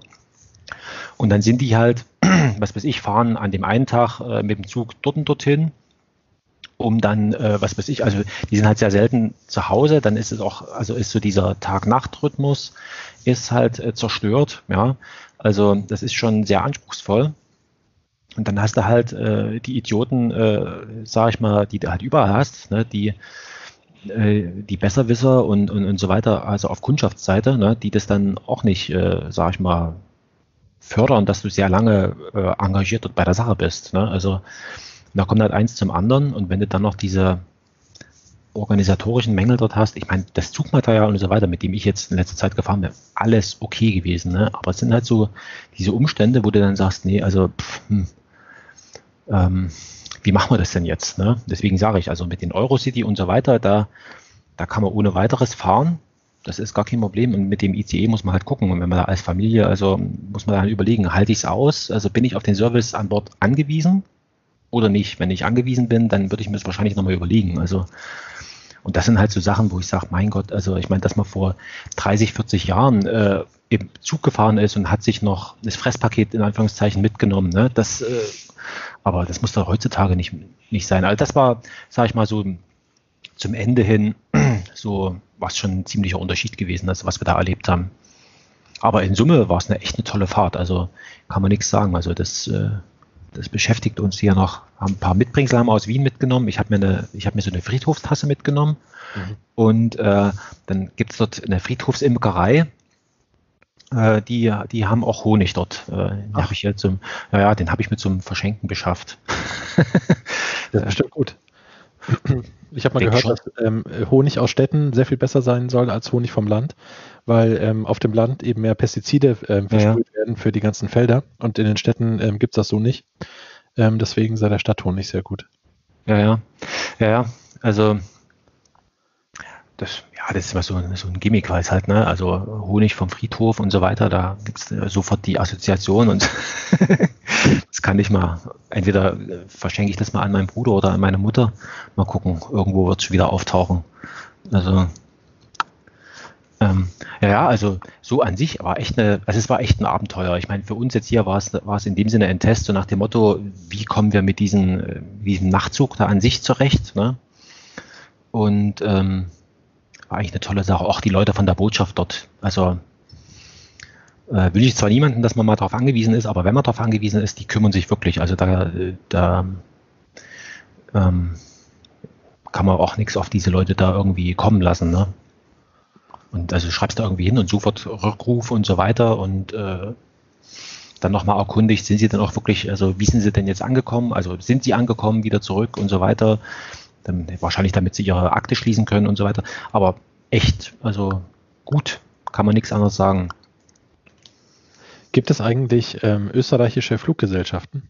Ja, ähm, ja es gibt äh, äh, äh, Austrian Airlines, mhm. die gehören zur Lufthansa, soweit ich weiß. Und dann gab es früher nochmal die Niki. Und die gehören, glaube ich, mittlerweile auch zur Lufthansa. Aber so genau habe ich jetzt den, den Überblick. Also letztendlich ist das so ziemlich alles im, im Dunstkreis, also oder mehr oder weniger in, unter mittelbarer oder unmittelbarer Verfügung von der Lufthansa. Mhm. Also, Weil ich mich gefragt habe, also gerade als äh, spontaner Einfall, ob nicht ähm, also die Situation in Deutschland mit den äh, Fluggesellschaften, äh, also dass da mehr Konkurrenz herrscht zwischen äh, Deutscher Bahn und äh, Flugzeugen und es vielleicht also da auch mehr Lobbyismus betrieben wird im, äh, zugunsten von Fluggesellschaften. Und deswegen auch ähm, vielleicht mehr Kostendruck herrscht und ähm, also mehr ähm, Zwang auf Seiten der Deutschen Bahn einzuschränken, Service äh, zu reduzieren und äh, weniger ähm, sich um, um die äh, wichtigen Details zu kümmern. Naja, also was ich, ähm, es gibt, äh, du kannst bei der Lufthansa, kannst du buchen äh, Flug von äh, Frankfurt nach Köln. Mhm. Und ähm, das ist aber in Wirklichkeit eine Bahnfahrt. Aha. Ach so, ja doch. Ähm, also ich habe schon mal, ich bin schon mal in einem Zug gesessen, wo ähm, also äh, von Check-in gesprochen wurde und von äh, Lufthansa-Passagieren. Ähm, mhm. Ja. Also das wird als, als Zugbringer sozusagen für, äh, also als äh, Zulauf oder, oder Ablauf von, von Frankfurt gibt es eben auf einigen Strecken, ähm, also das heißt, wie hieß denn das? Es hieß irgendwie bla bla bla, äh, irgendwie sowas wie Lufthansa-Sprinter oder sowas. Aber, aber in Wirklichkeit ist es ein Zug. Also das kannst du richtig offiziell buchen. Das tut auch so, als, als wenn du fliegen würdest. Ne? Ähm, aber in Wirklichkeit ist es halt ein Zug. Mhm. Und was ich auch gelesen habe, ähm, es gibt ja jetzt diese Schnellfahrstrecke zwischen äh, München und Berlin. Da kannst du ja in vier Stunden bist du in, in, in Berlin. Also und das schaffst du mit keinem Auto nichts. Ne? Also ja. und da ist es jetzt passiert, dass die Lufthansa, also eines von diesen German Wings, was weiß ich, wie die da heißen, äh, die haben die Strecke Nürnberg-Berlin eingestellt, weil sie es, sie haben, also sie hatten kaum noch Buchungen auf der Strecke gehabt. Also es gibt schon, äh, sage ich mal, so, so eine gewisse, ähm, wie soll ich sagen, also es gibt schon so ein, so ein, so ein also auf diesen großen Strecken äh, gibt es schon die Möglichkeit, dass man da das Flugzeug abschafft. Ne? Also so das Problem, was die Bahn halt hat, und das ist halt wirklich ein Problem, um dorthin zu kommen an diese Umsteigebahnhöfe, Nürnberg, München, äh, Frankfurt und so weiter aus der Fläche, ne? da ist halt das Angebot echt, also grauenvoll. Also das ist, ähm, was weiß ich, es gibt, gibt eben ja kaum so Zugbringerverkehr. Ne? Also das ist halt alles irgendwie durch diese Struktur, weil der Nahverkehr in Ländersache ist und die müssen das dann bestellen und so weiter und woran halt die Länder nicht gedacht haben, das gibt's halt auch nicht. Ne? Also und, und ähm, ja, ist halt aber wie gesagt, also wenn du, so, solange du dich auf diesen großen Strecken bewegst, was weiß ich, also, ne, dann ist alles okay, ne? Also was ja auch mittlerweile eine Katastrophe ist, es gibt einen Zug von Dresden nach Köln, das ist ein Intercity. Und zwar ist es so ein Doppelstock äh, Intercity. Mhm. Und das ist, also, die Leute, da, da siehst du richtig ein Produkt deutscher Ingenieure. Das sind Leute, die sind nie Zug gefahren äh, werden auch nicht Zug fahren. Also keine Ahnung, du, da sind die oben die Gepäckfächer, da, da kriegst du noch nicht mal einen Aktenkoffer rein. Ne? So, das heißt, du hast am Anfang von den Abteilen hast du so eine großen Gepäckablagen, mhm. die bei Zeiten voll sind. Und dann ja. steht das Zeug natürlich dann dort, wenn du dann in erster Klasse, da, da, da gibt es auch kein Bordrestaurant, sondern da kommt dann irgendwie jemand vorbei in diesem Doppelstock-Ding, äh, äh, jongliert sich da irgendwie da durch. Also es ist alles irgendwie so, das ist so richtig so, so managermäßig, ne? wo, wo du dann sagen kannst, also pass mal auf, äh, wir hatten den Auftrag gehabt, äh, in der City-Strecke zwischen Dresden und Köln, haben wir gemacht. Ne? Mhm. Kann man, kann man im, guck, Karl-Heinz, hier im, im, im, im Fahrplan steht's drin, kannst du buchen. Ne? Ja. So. Unter welchen Umständen das da zu, zustande kommt und was das für eine Qualität hat, interessiert keine Sau. Ne? Also das ist so richtig so, äh, es ist halt abrechenbar, ne? zack, ja klar, habe ich gemacht. Ne? Und am Ende des Jahres können sich dann die Beteiligten dann äh, die Hände geben und sagen, Mensch, Jahresziel erreicht, wir haben so ein Intercity eingerichtet, läuft der Laden. Ne?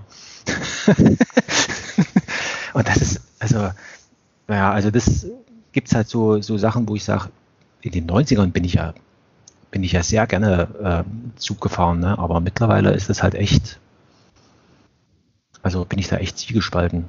Fliegen mag ich nicht mehr, ne? Und aus, aus Gründen. Mhm. Auch wegen früher, Umweltschutz. Naja, früher bin ich, bin ich ja regelmäßig, also das kann man gar mir erzählen, dann bin ich ja jede Woche von Montag früh mit dem ersten Flieger von Dresden nach München. dann war ich Punkt neun im Büro und äh, Donnerstagabend mit dem letzten Flieger dann nach Hause. Kann man gar niemandem erzählen, ne? Also das, Die waren wahrscheinlich aber auch immer gut gebucht, die Flugzeuge. Ja, ja, ja, ja, ja. Und der mhm. Flug hat auch, ich glaube, wenn du, also musste mal gucken, ne? also dann mit irgendwie so Buchungstricks, da gibt es dann auch wieder so Weltmeister, die dann wissen, ah, alles klar, du musst die Flüge dann kombinieren und so weiter. Ne? Ähm, äh, konntest du dann für 120 Euro schon, und ich meine, gut, hat die Firma damals bezahlt, da hat es eh niemanden, ich will nicht sagen, niemanden interessiert, aber ähm, das war zweitrangig gewesen. Mhm. Und äh, mittlerweile bist du ähm, mit der Zugstrecke Dresden-München mit viereinhalb Stunden. Das ist vergleichbar mit einem Auto. Also mit dem Auto brauchst du auch vier Stunden. Mhm. Und wie gesagt, wenn du dich mit dem Buchen einigermaßen hin äh, bewegst, also sag ich mal auf die guten Zeiten oder schon, wenn du heute in vier Wochen weißt, äh, wo du sein musst, dann kannst du da ruhig mit der Bahn fahren und erstaunlich günstig. Also ähm, erste Klasse, wie gesagt, 25, 30 Euro, irgendwie sowas in der Größenordnung. Also echt äh, quasi nichts. Ne? Also das kann man, also weißt du das zufällig, äh, wie ist das, wenn man alleine unterwegs ist im Nachtzug? Äh, weil ich jetzt einfach äh, auch gerade dran denke, also im, im, Juni oder im Juli ähm, soll ein mhm. Dialog in Wien stattfinden und da möchte ich gerne hingehen. Mhm. Und ich, äh, für mich würde das auch auf jeden Fall in Frage kommen, Nachtzug zu nehmen, weil die, die Strecke Köln-Wien, die ist ja auch relativ lang. Mhm. Ähm, also mit einem Nachtzug, ähm, also hat man mehr, also vom Tag. Ähm, also potenziell. Hm, naja, ja. Wie ist das für Einzelpersonen? Also muss man sich dann mit anderen äh, einen Abteil teilen oder genau. gibt es was wie Einzelabteils auch? Genau, also das, das, das, das wollte ich gerade mal sagen. Also du kannst ähm, als Einzelne, ähm, also es ist so, bei der österreichischen Bundesbahn, also das sind ja die einzigen, die in Deutschland so anbieten, ähm, da gibt es die Geschlechtertrennung, schlicht und ergreifend, dass du halt, äh, dass die Frauen sicher sind, dass sie nachts äh, sozusagen ihre Ruhe haben. Ähm, das musst du bei der Buchung angeben und dann kann das dir, also was ist, kann es dir, es wird dir passieren, ähm, dass du als Einzelreisender im, äh, also mit anderen Leuten da zu tun hast. Mhm. Ne? Also im, im Abteil. Und dann gibt es halt die Alternative, das ist ja das, was, was wir gemacht haben. Du buchst einfach so ein Abteil, sind sechs, sechs Betten drin, ne? kostet 200 Euro. Achso, das so. könnte ich auch alleine machen, theoretisch, aber es sind immer Sechserabteils. Also es, genau. es, gibt da nicht unterschiedliche Größen, weil du ja auch meintest, in der ersten Klasse äh, wäre das so drei Bettzimmer gewesen. Genau, und die kosten aber, also ich müsste lügen, also ähm, ich, meiner Meinung nach waren es um die 400 Euro oder sowas oder 350 mhm. oder, also es war, also, aber dann sind es eben bloß drei Plätze, genau. Da, also mir ist nur in Erinnerung, für uns sechs Leute hättest du um die 700 Euro gekostet. Mhm. Ob das jetzt stimmt, weiß ich nicht. Ne? Da kann ich mich auch falsch erinnern. Aber, ähm, aber grundsätzlich ist es so, dass du halt ähm, mit anderen Leuten, also du musst damit rechnen, mit anderen Leuten im Abteil zu sein. Ja. Es sei denn, du buchst ja so ein ganzes Abteil. Keine Ahnung, wie die das machen, weil so, was ich beobachtet habe, ähm, so, ich will nicht sagen, sondern sie waren schon ausgelastet. Mhm. Die, die Züge muss man aber dann immer, immer gucken. Aber wir sind ja äh, mitten in der Woche losgefahren, mittwochs. Ne? Also wer fährt mittwochs irgendwo zum Skifahren? Niemand. Ne? Also entsprechend leer war, also vergleichsweise leer. Also neben uns zum Beispiel das Abteil war leer gewesen. Mhm. Also manchmal hat man vielleicht auch Glück, aber darauf würde ich mich jetzt nicht verlassen. Ähm, waren die Betten eigentlich, also die waren bezogen auch? Du hast alles, genau. Du hast ähm, die, die, du hast ähm, ähm, Bettlagen, du kriegst ein, ein Kopfkissen und eine, eine, eine Decke. Also so wie im Hotel, sage ich jetzt mal, ne? Ja, aber ich meine, ist interessant. Also das bedeutet, die müssen dann auch ähm, also immer wieder Leute haben, die die ähm, Betten neu beziehen. Ja, ja. Also das, das am Zielort gemacht wahrscheinlich. Genau, also der, der Zug zum, also, also der Zug von, von Hamburg nach Wien, mhm. der hat dann in Wien äh, äh, gewisse Aufenthaltszeit, wo da eben dann leergeräumt wird, aufgefüllt und so weiter. Und dann fährt er wieder sozusagen äh, zurück. Mhm. Der pendelt sozusagen äh, auf der Strecke, sodass die da eigentlich genug Zeit haben. Ähm, und ich vermute, dass von der Organisation her ist das so ähnlich wie ein Hotelbetrieb, sage ich jetzt mal, nur dass es halt rollendes Material ist. Da gibt es auch eine, eine, eine, eine Bordbar, sage ich jetzt mal. Ne? Also mhm. ähm, die schließt 22 Uhr. Also da ist generell, also 22 Uhr kommt der Nacht, äh, also nicht der Nachtwächter, sondern die, die Frau ist da rumgekommen, hat gesagt, hier so, jetzt ist Nachtruhe und e etwas leiser werden. Ne? Ähm, und, ähm, und dann schließt eben auch die Bar. Aber grundsätzlich, ähm, also kann man sich vorstellen, wirklich wie so eine Art rollendes Hotel, würde ich jetzt mal sagen. Also rollende Jugendherberge, also vom, vom zumindest die Liegewagen. Ne? Also bei diesen anderen, was ich gesagt habe, erste Klasse, das ist schon wirklich Hotel. Also ähm, kann es mit einem Hotel aufnehmen. Und wenn man sich das, sage ich mal, bewusst macht und da jetzt in dem Sinne jetzt nicht, also großartig was erwartet, dann kann man da sehr bequem, ich meine, es ist eine Nacht, also das ist jetzt. Mhm. Äh, also dann gibt es äh, Gemeinschaftsduschen oder ist das also eine Einzeldusche, die ähm, also von allen ähm, benutzt wird nacheinander oder ähm, also das ist Räume, wie sieht das damit aus? Genau, also ähm, so zum Zähneputzen und sowas.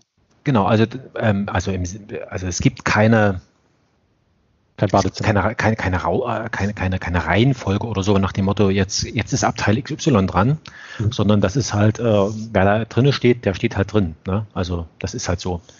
Ähm, deswegen, ähm, genau, die Toiletten sind, äh, sind nochmal abgegrenzt von den, äh, von diesen Duschen, genau, von diesen, von diesen Duschen und Waschräumen, sage ich jetzt mal, ne?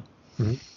Und ähm, da kriegst du eigentlich, genau, Handtücher und so weiter, gibt es alles. Also da kannst du in dem Sinne, also brauchst du bloß die, ich will nicht sagen, nur dich selbst, also klar, äh, so das ganz normale Reisezeug, also wie wenn, wie, de, wie wenn du in, ins Hotel gehst, ne? also ist es so. Und je nachdem, wie halt, ist halt je nachdem, wie dein Komfortbedürfnis ist, nimmst du halt die erste Klasse, wo du dann halt wirklich also mit Panorama und was weiß ich alles Wagen da hast und, und wo es dann auch ja das äh, XY-Frühstück dann gibt mit irgendwas, wo das noch, also was sagen wir vom Niveau her ein bisschen besser ist, als das in dieser zweiten Klasse. Oder du kannst halt wirklich, also das ist dann der, das kostet echt fast nichts das kostet, glaube ich, 20 Euro oder sowas der Sitz. Also das ist der Sitzwagen. Da kannst du dann wie im, wie im Auto, sag ich mal, kannst du es dann auf ganz nach hinten stellen und dann sitzt du quasi in ziemlicher Schräglage da drinnen. Ähm, das ist dann aber dann wirklich dann das echtes günstigste. Also das ist wirklich, wenn du bloß, was weiß ich, zwei Stunden da in dem Zug da drin, wo du sagst, okay, ich brauche jetzt hier nichts, äh, ich brauche einfach bloß, äh, wo ich zwei Stunden zubringen kann oder so oder drei Stunden. Ne? Länger hält es wahrscheinlich da drinnen nicht aus. Aber Nachtzug, Nachtzugfahren, ich weiß gar nicht, ob es da von Köln aus was gibt. Also, nach von also Köln ich glaube ähm, von Düsseldorf vielleicht. Also zumindest hatten wir mal mhm. ein Hotel.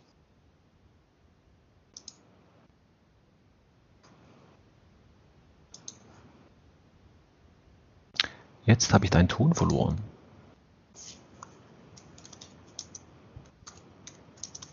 Hörst du mich noch? Ah, jetzt höre ich dich. Jetzt höre ich dich wieder. Ja. Äh, was ist passiert? Irgendwie Skype-Fehler? Wahrscheinlich. Ich habe nichts gedrückt. Okay. Also ich wollte äh, nur sagen, dass äh, wir hatten manchmal im Hotel von der Firma Wagon Lee ähm, New Rest, ähm, also ähm, äh, Zugbegleiter eben als äh, zu Gast. Und äh, die transportieren auch Autos, also so wie du das gesagt hast, mhm. von, von Hamburg aus. Ähm, also und die ähm, haben, also die haben immer in Wien gestartet und ich glaube, die sind ähm, grundsätzlich fahren die nach Düsseldorf äh, und manchmal, wenn da Baustelle war zwischen Düsseldorf und Köln, dann äh, haben die wohl in Köln ähm, also so Stopp gemacht und bei uns dann übernachtet. Ähm, aber äh, die habe ich jetzt auch schon länger nicht mehr gesehen. Aber es, es scheint da irgendwo eine Verbindung zu geben. Ich denke, ja, pass auf, Düsseldorf auch. Also ja. es gibt es gibt einen äh, Nachtzug, der startet in Brüssel, mhm. fährt über Köln nach Wien und der ah. hat ähm, so wie ich das jetzt hier sehe. Genau, und dann gibt es nochmal einen zweiten, der fährt von Düsseldorf, äh, genau, Düsseldorf nach Wien. Also da gibt es einige. Und ja, ich vermute mal, dass das einfach bloß, also ähm, wir hatten ja auch so, das nennt sich Kurswagen. Da gab es auch Kurswagen, die, genau, die sind auch nochmal nach Innsbruck irgendwie gefahren. Von Hamburg aus, konnten nach Innsbruck fahren. Die waren dann abgekoppelt in Nürnberg und werden dann mit anderen Zügen zusammengeschlossen, die auch nach äh, Innsbruck gehen. Ähm, ah, genau, du könntest theoretisch, könntest du auch in, ähm, muss man da halt immer gucken. Ähm, also die Strecke Hamburg-Wien haben wir auch deshalb gewählt, weil wir da halt abends am frühen oder ja, frühen Abend einsteigen konnten und am, also zu einer christlichen Zeit dann in, in, in Wien ankommen. Ne? Also, also hier zum Beispiel auf der Seite von OBB, ähm, mhm. da gibt es ähm, auch sogar ähm, Standardabteil mit kleiner Waschgelegenheit, Waschbecken in Klammern, und zwar ähm, Single, Abteil zur Einzelbenutzung.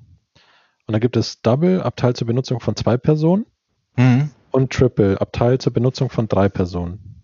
Ja, das sind, das sind, ähm, also physisch sind das immer die gleichen Abteile, das ist halt nur eine, also nur zwei oder drei, also es gibt keine Einzelabteile, so wie es jetzt vielleicht im Hotel Einzelbettzimmer oder sowas gibt, ne, sondern das. Achso, okay. Ja. ja. Also. Ich schaue mal gerade, äh, was da angeboten wird von Köln Hauptbahnhof nach äh, Wien. Ähm, du kannst, glaube ich, sogar ein Jahr vorher schon buchen. Also das ist. Ähm, dann schaue ich mal für Juli. Also einfach mal nur mal so, um eine mhm. Hausnummer zu bekommen und einen Eindruck, ähm, was das dann kosten würde. Ähm, sagen wir mal, ich würde am Donnerstag losfahren, dann bin ich am Freitag da.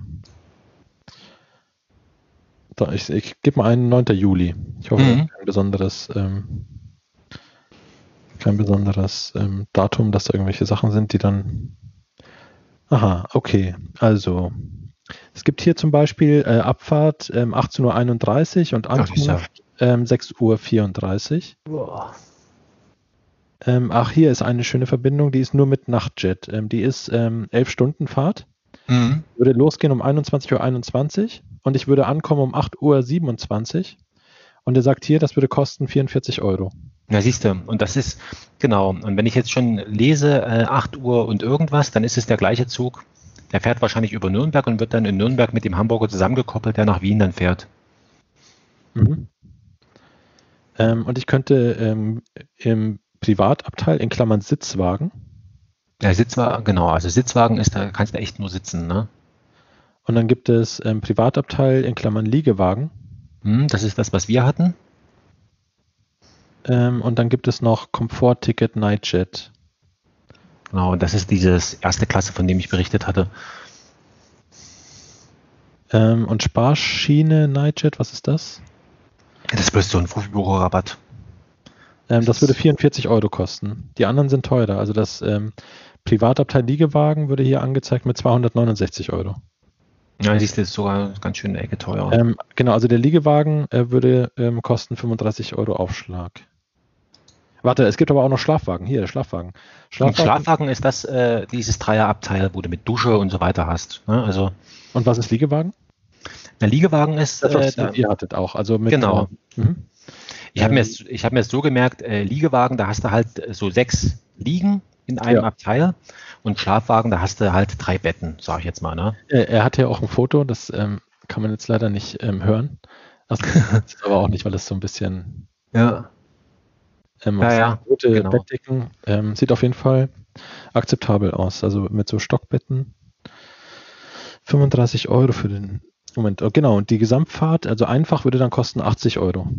Ein reservierter Liegeplatz, kleines Frühstück inklusive, Abweichungen von Ihrem Reservierungswunsch sind möglich. Sollten Sie aus bestimmten Gründen einen speziellen Liegeplatz benötigen, wenden Sie sich bitte an das ÖBB Kundenservice.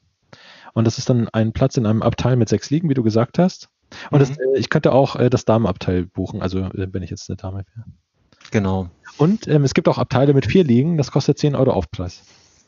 Also deswegen sage ich, also so gibt es halt, ja, muss man sich halt, ich sag mal so. Alles oben in der Mitte Jetzt habe ich dich wieder verloren.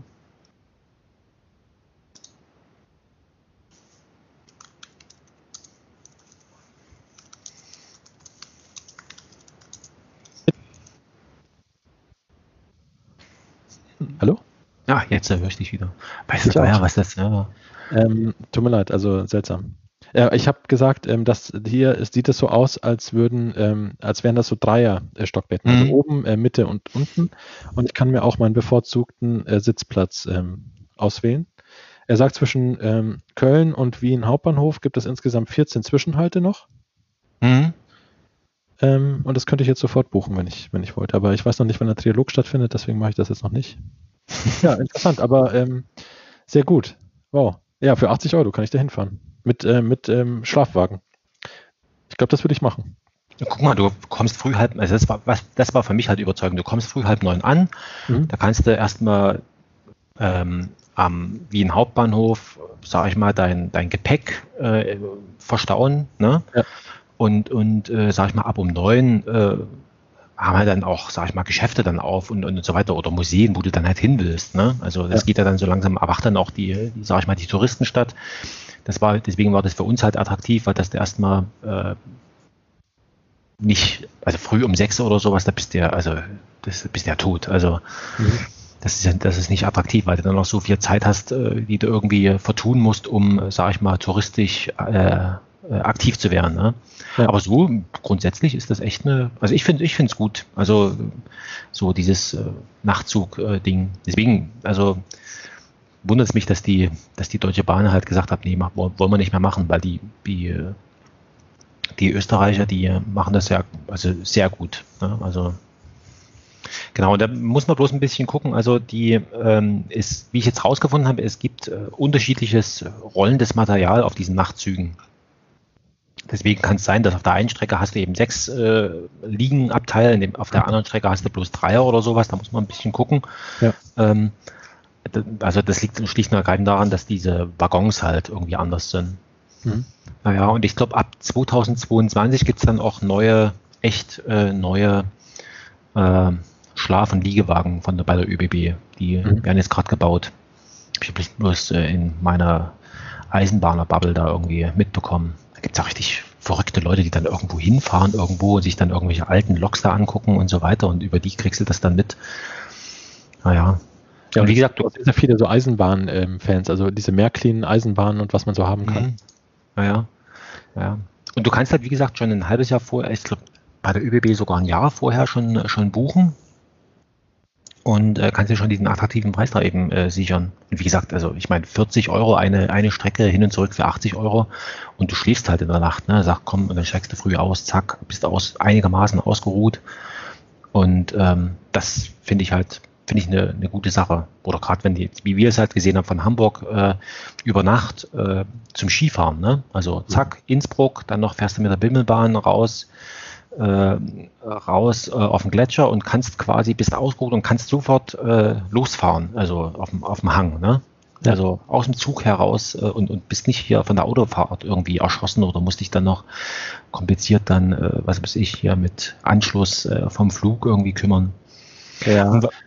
Ja mit, mit Skiern und Skischuhen und äh, was man alles so braucht zum Skifahren, dann hat man auch ordentlich Gepäck dabei.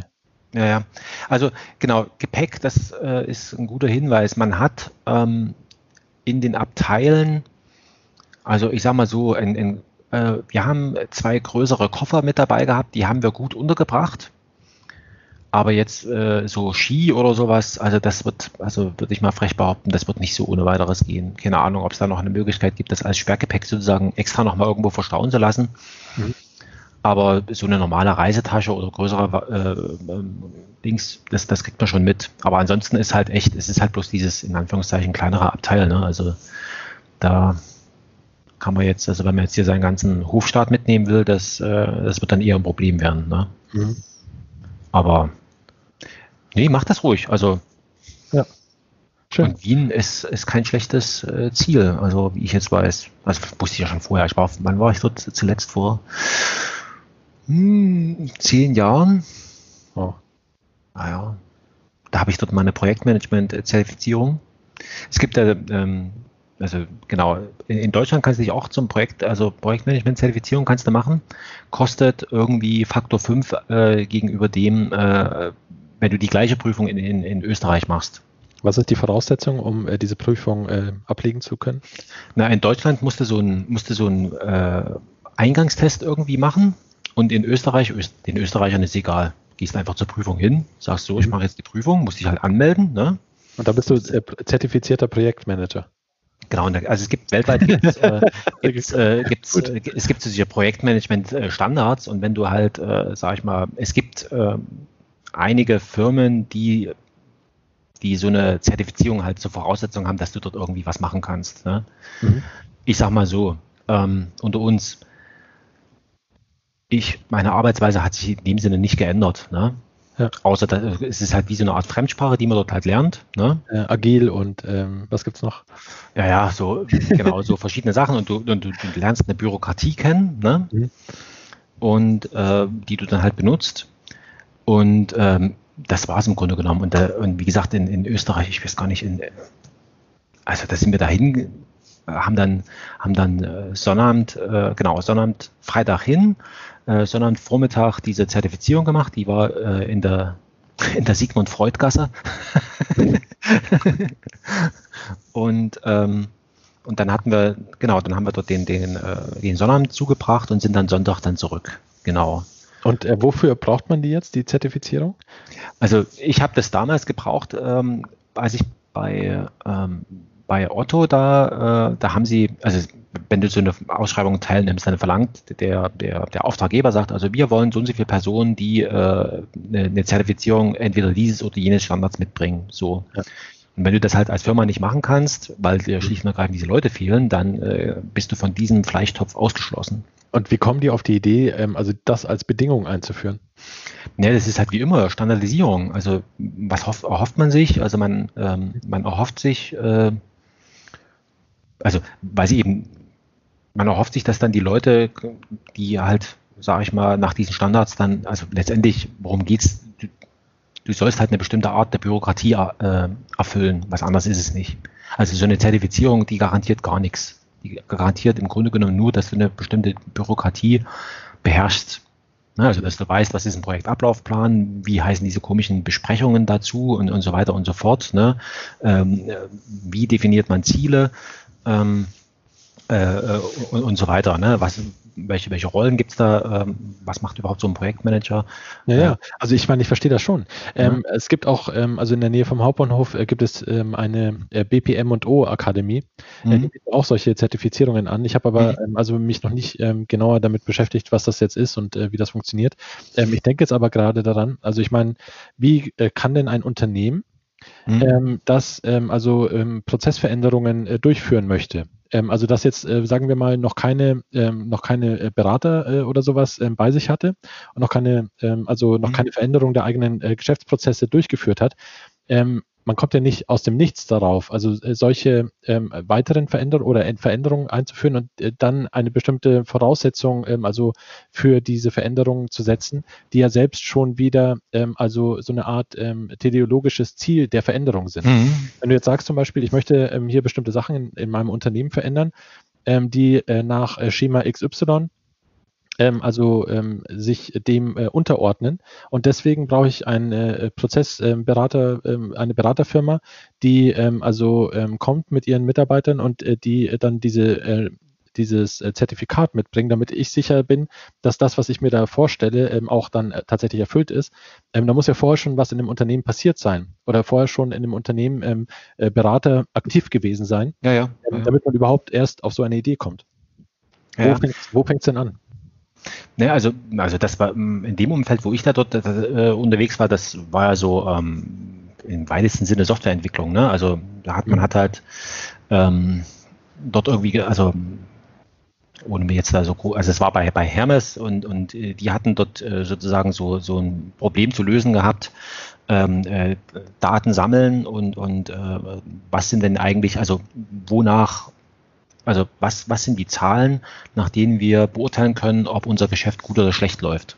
Ja, also das war schlicht und ergreifend die, die Frage, die sie dort so. Und jetzt gibt es natürlich, also Softwareentwicklung, das ist, äh, sage ich mal, oder im, im Maschinenbau gibt es halt so gewisse, sage ich mal, Schritte, die dann erfüllt sein müssen, um überhaupt da weiterzukommen. Ne? Also gut, jetzt im Gegensatz zum Maschinenbau hat man jetzt im, im Softwarebereich noch dieses Agile, wo man sagt, okay, ich lebe halt ähm, sag ich mal, ich lebe mit einem Provisorium und, und äh, entwickle dieses Provisorium weiter. Ne? Ähm, aber im Grunde genommen und mit dieser Zertifizierung, da will man eigentlich im Grunde genommen nur, also das ist jetzt so platt dahingesprochen, äh, das ist halt so eine Art äh, Bürokratie. Äh, Hinweis oder sowas, ne? also dass, dass du weißt, okay, wenn du jetzt äh, im, in der Besprechung sagst, wir machen jetzt einen Projektablaufplan, dass die Leute dann wissen, was damit gemeint ist. Auf den Inhalt, also ob das ein guter oder schlechter Projektmanager ist, hat das also, gar kein, ähm, also ist wie immer, ne? also ein, ein Jodeldiplom äh, zeigt nichts an. Ne? also das, äh, das, äh, das kann man vielleicht, ja, übertrieben kann, kann man es eigentlich schon sagen. Ne? Also klar, die Leute haben eine gewisse Kenntnis da irgendwie, aber im Grunde genommen, ja, pff. Aber wie gesagt, das war so das erste Mal, dass ich so nach, nach Wien gekommen bin. Das war halt anlässlich dieser Zertifizierung. Ja, noch, also eine Rückfrage noch. Ich weiß, das ist jetzt ein mhm. bisschen off-topic, aber ähm, vielleicht, oder vielleicht unterhalten wir uns auch nochmal separat dazu. Aber noch, also eine Frage, was sind die Kennziffern, äh, die, auf die ihr dann gekommen seid? Für die mhm. Beurteilung, ähm, also ähm, bei Hermes da mit dieser Software. Naja, letztendlich, ähm, ja, es ist wie immer, ne? Also ähm, worauf kommt es? Also in dem ganzen ähm, äh, Versandhandel, da kommt es drauf an, das wirst du überlesen können. Da kommt es nicht darauf an, dass die Ware schnell beim Kunden ist, sondern, sondern ähm, das Geld verdient ein Versandhändler ähm, am Retourenprozess. Ja, also das, was du jetzt immer mal so lesen kannst, also ähm, kann man so grob sagen, also 50 Prozent der Warensendungen kommt wieder zurück. Mhm. Ja, das gibt es Sortimente, da ist das da ist das, sag ich mal, äh, verschärft. Also bei, bei äh, Modeartikeln zum Beispiel, da hast du teilweise 75 Prozent Rückläufer. Ja. Und, und so ein Unternehmen ist darauf bedacht, dass, dass diese Ware, die vom Kunden zurückkommt, die muss sehr schnell wieder zur Auslieferung bereitstehen. Das heißt, du musst, die kommt also sozusagen, wird, wird in deinem Retourenlager, wird angeliefert und dann muss die so ganz schnell wieder einsortiert werden an die richtigen Stellen im Hochregallager. So, und das kann man messen. Also da gibt's dann, äh, was weiß ich, wann kommt der, wann kommt der, der LKW an, äh, hat, und dann ist es so in diesem ganzen, äh, jetzt kommen wir schon, jetzt wird's ein bisschen wolkig, also ähm, ich versuche es ein bisschen volkstümlich zu erklären. Also es gibt ähm, in diesem ganzen Logistikzeug äh, es ist jetzt nicht so, dass der Lkw-Fahrer kommt dann irgendwann an und sagt, hier, ich bin jetzt da, so wie jetzt, sage ich mal, der, der Postbote. Ne? Also beim Postboten, da weiß man auch nie, wann der kommt. Der kommt halt dann, wenn er wenn, wenn du dran bist. Ne? Also dann kommt er halt an. Das kann halt unterschiedlich sein. Währenddessen, äh, da ist es so, ähm, du kriegst halt an so einem großen Lager, an so einer Anlieferungsstelle, kriegst du halt ein Zeitfenster für dein, für dein LKW meistens so um die 20 Minuten, 30 Minuten. Und wenn du in dem nicht da bist, dann kannst du dich ganz hinten in der, in der, in der Schlange anstellen und kannst hoffen, dass du am, an dem Tag noch vor 16.30 wenn das Lager zumacht, ähm, ähm, äh, drankommst. Ne? Also das ist das eine, also wo dann eben gesagt wird, okay, wie pünktlich sind denn unsere, unsere LKWs, was nochmal einen Hinweis gibt auf die ganze Dispo. Mhm. Ähm, dann, wie lange dauert es vom Entladen bis, bis die Ware verfügbar ist, wieder zur Auslieferung. Ne? Das gibt einen Hinweis, wie effizient ist denn der ganze Retourenprozess, wo, wo dann nochmal unterschieden wird. Ähm, also bei Textil zum Beispiel gibt es äh, eine, eine Wareneingangskontrolle, wo dann nochmal angeguckt wird, okay, äh, das Ding, äh, ist es verkaufsfähig? Ne? Dann wird es eventuell also es nennt sich dann Aufarbeitung, da wird es dann gewaschen oder was weiß ich. Manche Sachen, wo man dann sagt, also ein T-Shirt für 10 Euro, das das schmeiße ich weg. Was soll das? Ne? Also da ist nichts mehr zu holen. Ne? Solche Sachen. Oder dann gibt's halt ähm, andere Sortimente, wo man sagt, die sind zwar theoretisch noch also brauchbar, aber aus, sage ich mal, Imagegründen schmeiße ich das weg. Mhm. Das wird wegge weggehauen. So, und das sind, das, das ist dieses eine. Und das andere ist natürlich, wenn du dann, äh, also das ist sozusagen, Ware kommt an, und das andere ist, Ware geht raus. Da kommt es nochmal drauf an, dass du äh, misst, ähm, wie viel Zeit, also wie viel Bestell, also wie viele äh, Bestellungen kriege ich denn am Tag raus? Ne? Also gibt es so eine Kennzahl äh, ähm, vollständige Bestellung. Ne? Also du bist, also der Kunde soll ja nicht über die Woche verteilt 25 Pakete bekommen, sondern du willst, willst ihm möglichst alles in einem Rutsch zuschicken. Ne? Und dann kommt es ein bisschen auf Verfügbarkeiten an und so weiter. Das ist eine Quote. Ja, also das, da wird genau, das ist, das, ist eine, das ist eine Quote. Und dann gibt es halt je nachdem in dieser ganzen Kontraktlogistik gibt es nochmal so, so Kennzahlen, wo man dann sagt, okay, also pass mal auf, ähm, ich verstehe schon, äh, es ist ein schwieriges Geschäft. Ähm, ich verlange von dir, dass du ähm, 97 äh, Prozent meiner Bestellungen im ersten Rutsch bedienst. Mhm. So. Und wenn das nicht passiert, dann kriege ich Geld von dir. Na? Mhm. So. Und diese Sachen, also ja, ja. Jetzt also machen wir nochmal ein separates Gespräch, wenn du Lust hast. Ja, also ich ja, meine, weil äh, so Kennziffern ähm, sind mir auch in der Hotellerie äh, untergekommen, gerade ähm, also bei den Ketten, wo ich gearbeitet habe, den großen, mhm. also internationalen Ketten. Ähm, in meinem jetzigen äh, Hotel, wo ich da arbeite, spielt das überhaupt gar keine Rolle mehr. Da geht es äh, nur noch um äh, äh, Netto-Reingewinn, ähm, also aufs, aufs Jahr gesehen. Ähm, mhm. Aber da geht es nicht mehr um ähm, andere Kennziffern wie ähm, die Bettenauslastung oder sowas. Ja. Ähm, also höchstens dann, ähm, also sekundär. Ähm, interessant, also faszinierend. Ähm, also wenn du Lust hast, lass uns dazu ja, ja, klar, klar, ein separates Gespräch, äh, Gespräch, machen. Ja, ja. Bist du jetzt ausreichend informiert äh, über die Nachtzug-Thematik? oh Mann. Was ist hier los? Hm Knopf gedrückt? Nee, nee. Jetzt höre ich was. Also ich, ist der Computer eingeschlafen oder irgendwas? Hast du mich die ganze nee, Zeit gehört? Nee, ich habe dich gar nicht gehört. Okay, jetzt hast du auf der Tastatur getippt und dann habe ich das Tippen gehört. Das war vorhin auch schon mal, dass ich dann plötzlich wieder Tippen gehört habe. Ah, okay. Ich weiß aber nicht, es kann auch, ich, äh, ich habe aber heute schon mal ähm, zwei Stunden geskypt, da hatte ich keine Probleme. Echt, bin ich das heute hier? Oh Gott. Ich, ich kann es nicht ähm, ausschließen, dass du das sein könntest. Na gut, ähm, genau. Nee, also wenn du dich ausreichend informiert fühlst über das äh, Nachtzug-Thema, also ich finde es, also Nachtzug ist, kann ich jedem empfehlen. Wie lang war denn der, äh, die Zugfahrt nach äh, Narvik? Ähm, 15 Stunden laut Fahrplan. Okay. Von Stockholm. Also die Idee ist äh, Berlin, Stockholm, dann einen Tag in Stockholm bleiben. Mhm. Und äh, also weil zweimal Nachtzug hintereinander, ich glaube, also. Ja, ist anstrengend. Das, also man schläft dann doch nicht ganz so gut wie im eigenen Bett oder so. Naja, du bist, also das Risiko ist mir zu groß. Mhm. Weil noch dazu wäre dann, also das wäre dann, also das wäre echter Overkill. Also äh, Nachtzug Stockholm am gleichen Abend nach Narvik und am gleichen Abend in Narvik wieder zurück. Also das wäre drei Nachtzugnächte hintereinander. Das also, pff, äh, das glaube ich nicht. Also das muss ich dann auch nicht mehr haben. Also ähm, da sage ich mir, nee, also das muss nie sein. Da, ich meine, in Stockholm, wir haben eine Niederlassung dort. Ähm, da gibt es genug Kollegen, die ich ansprechen kann, bezüglich Übernachtung äh, günstig zu organisieren. Da, also sag mal, wenn man jemanden vor Ort hat, äh, ist es immer noch besser, als wenn man das von der Ferne organisieren muss. Und von daher denke ich mal, das passt schon so. Also wir sind jetzt hier im Nachtzugfieber, um das mal so kurz, kurz und knackig zusammenzubinden. Nachtzugfieber, ja. Ja, ja. Also, Was ich mich auch noch fragen würde, wie ist das mit dem Güterverkehr?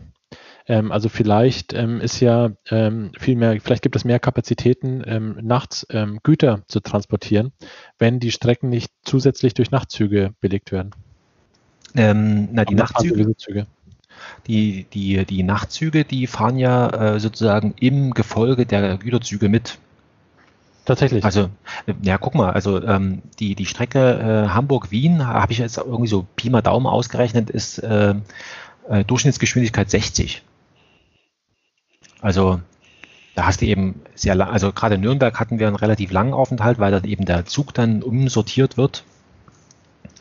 Ähm, und von daher, ähm, also das war auch so ein bisschen so mein Bedenken, dass wir da, wenn der Zug, also je schneller der Zug fährt, umso lauter ist er. Aber das also du fährst da, du merkst auch in dem Sinne nichts, dass der so beschleunigt oder so, ne? Also wo du dann denkst, um Gottes Willen, das ist so, so eine Art ähm, Segelschiff-Effekt ähm, oder sowas, ne? Also hast du da überhaupt nicht. Also das, das, das passt schon. Naja. Gut. Sind wir durch. Was, was, machst du jetzt damit? Also kommt das bei Teilnehmer bitte sprechen oder hast du dafür oh ja. wieder äh, separate Projekte? Nee, nee. Also ich habe jetzt ein separat, also äh, ich habe jetzt eigentlich zwei separate Projekte. Also ein Projekt ähm, ist Hörspiel. Mhm. Ich, ich habe ja. Hab ich, also ich habe die Folge gehört ähm, hier mit deinem äh, Kumpel ähm, über ja. Ähm, Audio-Recorder ähm, in der Gegend rumlaufen und ähm, mhm was, er, was, er, was er so erzählt hat. Und äh, ihr macht jetzt zu zweit irgendwie nochmal äh, separat Hörspiel-Podcast. Wir machen zu dritt Hörspiel. Wir haben uns eine Frau gesucht, äh, die, die sprechen kann. ähm, äh, und weil ich gesagt habe, ich, ich habe jetzt vom, vom Eugen Ruhe gibt es ja Restwärme, es ist so eine Art äh, sozusagen Vorbereitung äh, auf, ein, auf ein Bewerbungsgespräch. Ja? Mhm. Äh, also ja, zum ja, Vorstellungsgespräch. Ja. So. Und, und äh, jetzt habe ich gesagt, komm, Joscha, äh, es wäre ja total langweilig, wenn das noch ein Mann sprechen würde. Also wir suchen uns eine Frau, die das spricht. Ne? Ähm, jetzt haben wir eine gefunden und äh, Bedingung ist, äh, keiner von uns äh, darf Hörspielerfahrung haben, weil wir wollen äh, das Medium Hörspiel erforschen. Ja? Mhm. Also ähm, äh, sozusagen, wie sagt man das? Also gibt es bestimmt auch so irgendwie so einen Begriff dafür. Ähm, ähm, explorative bla bla bla irgendwas. Ne? Also kann man es vielleicht nennen. So, und jetzt haben wir am Montag, also jetzt da kommt die erste Folge, da, da sprechen wir so nach der. Also ich, ich habe Vorstellung, äh, der Komponist hat Vorstellung, ähm, die Sprecherin hat auch Vorstellung, die versuchen wir zusammenzubinden. Und, ähm, und ich habe da, also ich bin, also ich habe jetzt, mit wem habe ich noch, ach, mit der Britta habe ich drüber gesprochen. Ich habe jetzt irgendwie festgestellt, dass ich, also der, der Komponist kommt, kommt im Hörspiel vor, ne? Weil mit er die Musik. Oder mit Birgit? Ähm, nee, nee, mit, mit, äh, Bir Nee, mit der nicht. Dann die habe ich noch auf die, die habe ich noch mit, mit der, wie heißt die Britta? Nee, Birgit Matter, genau. Die heißt Birgit. Ja, oh Gott. Britta ist äh. Ja, genau. genau. Mit der muss ich auch mal wieder, die spricht nicht so gerne öffentlich, aber muss ich mal gucken, was ich mal mit der nochmal machen kann ist bestimmt mal wieder interessant. Also bringen wir uns jetzt bloß, genau, ähm, äh, lange Rede, kurzer Sinn, äh, genau, also habe ich irgendwie festgestellt, dass ich in diesem ganzen Endprodukt gar nicht so richtig vorkomme, äh, weil ich weder spreche noch Musik machen werde, ja. So, oder diese ganze Hintergrundzeug so, ne? Und jetzt äh, habe ich irgendwie festgestellt, ja, wo, wo, bin ich jetzt eigentlich, ne? Also wo, wo komme ich vor? Also es ist eine ganz interessante äh, Fragestellung. Ähm, jetzt hat man sich darauf geeinigt, ja Frank, dann bist du eben der Regisseur. Ne? Also so kommt man, so kommt man zu seiner Rolle, ne? also in dem ganzen Ding. Ne? Es, es, sind Rollen zu besetzen und einer ist halt übrig und sagen, okay, na gut, dann bist du der Regisseur. Sehr gut. So, und das ist, und das sind halt alles so Sachen, ich meine, da gibt es auch wieder eine Bürokratie, du musst dich halt um äh, ist, also der Autor lebt noch, das heißt, du bist damit konfrontiert, dass du wieder dich mit irgendwelchen Verlagen rum, äh, also auseinandersetzen musst. Ich will nicht sagen rumärgern, die sind alle sehr freundlich. Ähm, äh, beim Rowold Verlag gibt es eine ganze Abteilung, die sich mit Hörspiel beschäftigt. Ne? Da bin ich erstmal dahin und gesagt, hier, wie ist denn das? Ja, vom Eugen Ruge, äh, wir sind hier privat und, und äh, wie ist denn das? Und da hat die dann erstmal ganz freundlich zurückgeschrieben, also sie wäre jetzt gar nicht zuständig. Mhm. Äh, das wäre aber ein anderer Verlag, aber da die Hörspielgemeinde so klein ist, könnte mir direkten Kontakt herstellen. Da habe ich gesagt, das ist ja sehr freundlich von Ihnen. und habe dann äh, das gleich benutzt und ähm, jetzt habe ich das dorthin geschickt das haben sie sich erstmal, also das, das Konzept oder was hast du hingeschickt? Also das ich habe ich hab das Anliegen vorgestellt. Mhm. Also wir wollen da was machen, von dem wir, wir wissen über das Ergebnis wissen wir noch nichts. Es ist ein Experiment und ob da der Herr Ruge als äh, sozusagen Eigentümer der Worte was dagegen haben würde und und ob ah, wir ja. da irgend oder ob wir uns sozusagen möglicherweise mit irgendwelchen Geldforderungen da irgendwie konfrontiert sehen müssten. Ne? Also das, das, war so grob das, äh, worauf es ankommt. Mhm. Ähm, und jetzt hat sie eben, und jetzt schreibt sie ja was dorthin, dann ruft die wahrscheinlich bei dem Ruger an und sagt, Mensch, Eugen, wie ist denn das? Jetzt sind hier drei Leute hier, die machen da irgendwas und, und äh, hast du was dagegen? So, und jetzt hat sie mir zurückgeschrieben, also der Herr Ruge freut sich, dass wir dieses Experiment äh, davor haben. Äh, die einzige Frage, die er hat, ob wir den Text verändern wollen. Mhm. Und ansonsten freut er sich sehr auf das Ergebnis. So. Ah. So. Aber das ist nur eine Frage, das ist jetzt kein Verbot oder so. Also wenn ihr vorhabt, den Text zu ändern, dann äh, könnt, müsstet ihr nochmal nachfragen. Genau, dann müsste der Autor wieder zustimmen. Und ich habe ich hab erstmal zurückgeschrieben, also nee, der Text bleibt, wie er ist, der ist ja gut so. Ne? Was wir halt machen mit den Mitteln des Hörspiels, werden wir den natürlich verarbeiten. Ne? Also das, äh, das Hörspiel. Vielleicht gibt es da noch einen Erzähler dazwischen und ähm, weil man eben nicht ähm, das Ganze als äh, Schauspiel beobachtet, sondern es muss da vielleicht auch noch mehr erzählt werden. Es gibt dann noch eine Erzählerstimme oder sowas. Das ist genau, das sind halt so die Fragen, die werden wir am Montag dann besprechen untereinander und äh, es ist halt ein Experiment und diese Besprechungen, die werden halt äh, als Podcast wiederum veröffentlicht damit dann jeder äh, so nach dem Motto, ja, hier guck sie dir an, die Anfänger, ne, was sie hier für, für, für, für Zeug sich äh, akademisch überlegt haben. Ne? Also. ja, weil, also ich kann mich erinnern, ich hatte als Kind ähm, Kassetten von äh, Alf. Äh, Alf kennst du ja bestimmt, also die Fernsehserie Alf ja, ja, ja. Und ähm, das waren eins zu eins, also die äh, Fernsehsendungen, die auf dieser Kassette waren. Äh, also das Audio der Fernsehsendungen und alles, äh, was man eben äh, nicht, ähm, also durch Hören, ähm, also herauskriegt, also was man sonst mhm. als Fernsehzuschauer ähm, sehen konnte, hat dann, also wurde dann in, in so einer Form von Erzählstimme mit eingearbeitet. So wie das bei den Hörfilmen heutzutage ist. Aha, genau. Also für, für also für so die Stummen. Äh, nee, für die Blinden. Stimme. Für die Blinden. Ähm, ja, natürlich. Ja, ganz genau.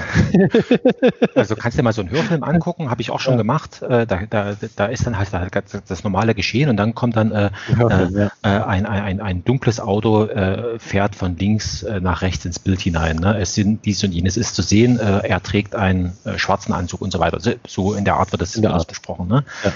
Genau, also wie gesagt, wir wollen ein Hörspiel machen. Und das ist das, also wie gesagt, ja. Ähm, das ist jetzt verschiedentlich schon kommentiert worden, äh, so nach dem Motto, also der Komponist hat sich, hat sich dahingehend geäußert, hat gesagt, ja, der Frank, der erklärt dann immer was, was er haben will, aber hat von, von, von Technik hat er keine Ahnung, ne? er weiß nichts. und, und mein Trick ist dann immer, weil ich, weil ich woher soll, woher soll ich es wissen? Ich sage dann immer, Joscha, äh, äh, also es ist macht ein echter Regisseur macht es auch am Theater so. Der sagt dann, wenn, wenn, er keine Ahnung hat, sagt er, na dann biet doch mal was an. Ne? Sag ich dann, Joscha, äh, was denkst denn du? Ne? Mhm. und dann kommt er halt mit irgendwas um die Ecke und dann kann ich sagen, nee, ich möchte es anders haben oder ich möchte, äh, was weiß ich, ne? oder dies und jenes. Dann kann ich halt so meine Wünsche äußern. Und der Joscha, der macht ja selber auch äh, Musik für Filme und auch für so, ähm, sag ich mal, Werbung. Mhm.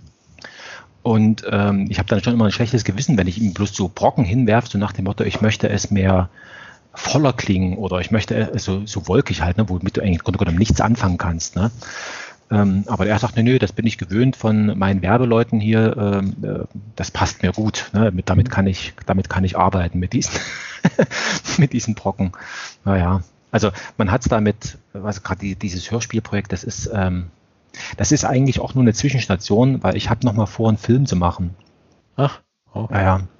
Und ähm, jetzt geht es erstmal darum, dass man also erstens mal üben der Bürokratie, das heißt äh, üben, üben der Rechtebeschaffung, mit welchen Dingen bin ich da konfrontiert irgendwie. Ne? Also und jetzt, aber jetzt dadurch, dass im Medium Hörspiel das Bild schon mal fehlt, hast du jetzt, sag ich mal, eine Komplexität weniger, um die du dich kümmern musst. Ne? Mhm. Also, sondern du kannst jetzt erstmal auf der Tonspur da rumobern und, und kriegst erstmal mit, ah, alles klar, was ist denn da jetzt überhaupt los und so weiter. Also deswegen ist das, ist das Thema ähm, Hörspiele als Zwischenstation zum Film vielleicht gar nicht so schlecht. Ne?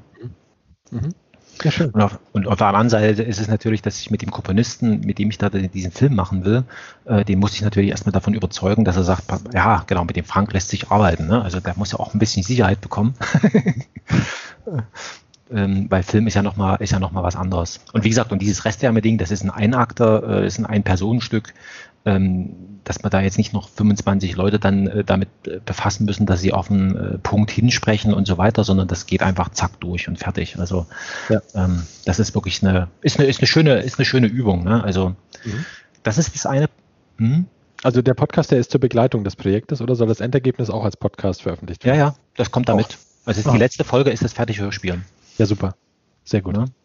Und ähm, das ist das eine. Und das andere, das ist mehr so ein, so ein, so ein ähm, langfristiges Thema, das äh, habe ich jetzt genannt, aber das wird äh, im Rahmen des äh, Teilnehmerwidersprechen äh, laufen. Das ist äh, 30 Bücher, eine Frage. Mhm. Ähm, und zwar ist, hat es einen Ausgangspunkt äh, darin, auf Twitter habe ich irgendwo gelesen, was weiß ich, bla bla bla, man muss die 30 Bücher, Bücher lesen und dann macht man so eine Art Zitiercollage und dann hat man, dann hat man seinen Doktor. Ne? So. Mhm das ist eine Doktorarbeit. So, dann habe ich gedacht, okay, pff, hm, dann nehme ich das jetzt mal ernst ne? und ich mache aber ein soziales Spiel draus. Ich lasse mir von verschiedensten Leuten einfach Buchtitel. Also die einzige Bedingung, die ich habe, die müssen hier in der Landesbibliothek müssen die ausleihbar sein. Ne? Mhm. Oder ich muss sie auf irgendwie, also sie müssen also zitierfähig in dem Sinne sein, dass es die Bücher physisch gibt, dass sie eine ISBN-Nummer haben und so weiter. Ähm, also dass man sie zitieren kann, aber ob das ein Telefonbuch ist oder was auch immer, ich mache aus allem, also ich, äh, ich mache alles. Ne? Also ja. so, es hatte mir der, der, der, der Klaus hatte mir jetzt äh, schon so paar Fallen gestellt, hatte mir ein Buch, äh, hat mir, hat mir zwei, zwei Bücher hat er mir geschickt. Ein Buch ist über äh, 40, äh, 40 Jahre ähm, Berufsleben als äh, Klempner irgendwie.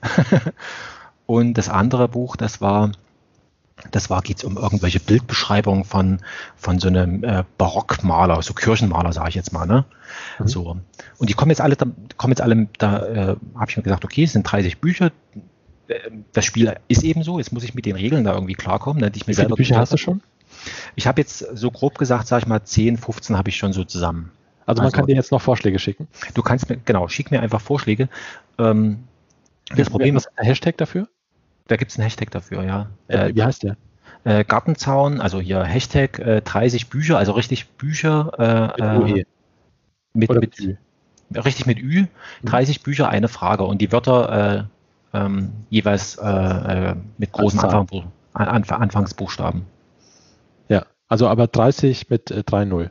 Genau, also ich tipp's dir mal hier 30. Ja, ich frage für die Zuhörer auch. Also ich meine, das Bücher, eine Frage, genau. Also 30 Bücher, also 3-0 Bücher, eine Frage. Genau, die, geschrieben. Genau, für die Experten, äh, die sich das anhören, äh, äh, Camel Case Notation heißt das unter den Programmierern, weil, die, weil die einzelnen Großbuchstaben wie so Kamelhöcker aus dem, aus dem Gesamtwort herausstoßen. Und das ist auch besonders wichtig, dass man sowas macht, das muss ich jetzt hier nochmal loswerden, ähm, weil nämlich die äh, Blinden und Sehschwachen, äh, die kriegen das ja vorgelesen und wenn ah. du so ein Hashtag äh, dann für, für, diesen, für diesen Reader, der kann das nicht erkennen, dass das eigentlich einzelne Wörter sind, sondern der liest das in, also betonungslos in einem Rutsch durch und dann kannst du gar nichts erkennen. Währenddessen, wenn du das mit Camel Case machst, deswegen achte ich da jetzt sehr drauf, ähm, dass ich das, äh, äh, genau, dann ist der Reader in der Lage, sozusagen neu anzufangen. Also sozusagen neues Wort, dann beginnt die Betonung wieder von vorn. Mhm. Genau. Und das ist so, so dieses, ähm, dieses zweite Projekt, was ich da durch, und ich lese mir, ich lese ja wirklich diese Bücher, ne? Ja. Und da habe ich jetzt was Perverses beobachtet. Ich habe jetzt schon die ersten zwei Bücher so fast durch. Ja gut, vier Bücher habe ich schon durchgelesen, aber so richtig, äh, ich, ich mache es ja so, ich lese die erstmal so grob und dann fange ich wirklich an, da irgendwas, was mich interessiert. So, und jetzt, jetzt ist es mir bei zwei Büchern so passiert, dass da drinnen beschrieben ist, was ich eigentlich mache. Also du kommst selber in deinen, also in den Büchern komme ich selber vor. Also, also das, äh, die, dieses 30 Bücher eine Frage Projekt kommt da drin vor. Da ist dann halt von, von Mustern, die sich von äh, abheben und, und äh, da muss man also eine Differenz bilden aus Hintergrund und Vordergrund und so weiter, ne? also damit man überhaupt in der Lage ist, etwas zu erkennen. Ne? Und ich bin ja gerade auf der Suche nach Dingen, die mich interessieren. Ich weiß ja nicht, was in den Büchern Interessantes drin steht. Ne? Und, ich, und ich bin so wie so eine Art Stellnetz und lasse sozusagen diesen Bücherstrom an, an mir vorbei schwimmen und irgendwas bleibt dann in dem Stellnetz hängen. Und dieses und diese und das, was, was sozusagen dann hängen bleibt, das sind diese Fische sozusagen, das ist das, was dann in die fertige Arbeit kommt. Und ähm, mal sehen, also ähm, mein großer Traum, was ist Traum, aber so das, also was ist, sage ich mal, wirklich toppen würde, wenn es irgendwo eine Konferenz geben würde, wo man dieses, diese Herangehensweise, diese Arbeitsweise noch irgendwie ähm, vorstellen könnte als, äh, sage ich mal, Beitrag zur Wissensgenerierung oder sowas. Also bestimmt. Ich meine, ich habe eine tolle Konferenz gesehen, ähm, also die ist jetzt ein bisschen kurzfristig für dein Projekt, aber ähm, also selbst da würde das gehen, ähm, wenn du den Zwischenstand ähm, vorstellen wollen würdest. Die heißt äh, Chaos Fuchs. Ähm, mhm. Das ist auch äh, eine, ähm, eine Chaos äh, Computer Club nahe Konferenz, aber also schon nicht rein technisch, also der Fokus, sondern auf Irritation und mhm. was haben sie noch geschrieben? Ich suche das mal gerade, ich versuche das mal mhm. zu finden. Ähm, ich glaube, das hieß Chaos Fuchs. Ähm, warte mal.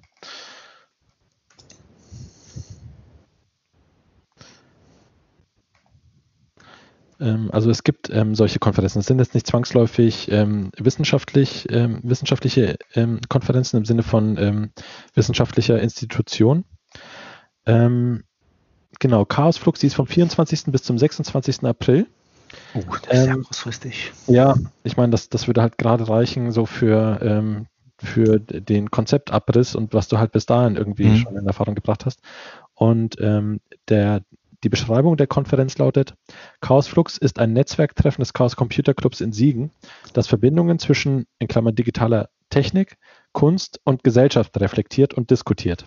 Die Veranstaltung findet erstmalig vom 24. bis 26. April 2020 und danach jährlich statt. Unter dem diesjährigen Motto Irritieren und Generieren laden wir Hackerinnen, Künstlerinnen, Designerinnen, Wissenschaftlerinnen, äh, Kulturschaffende jeder Art sowie allgemein Interessierte zum gemeinsamen Austausch ein. Freut euch auf Vorträge, Workshops, Ausstellungen und noch viel mehr. Also da läuft auf jeden Fall auch noch gerade der Call for Paper.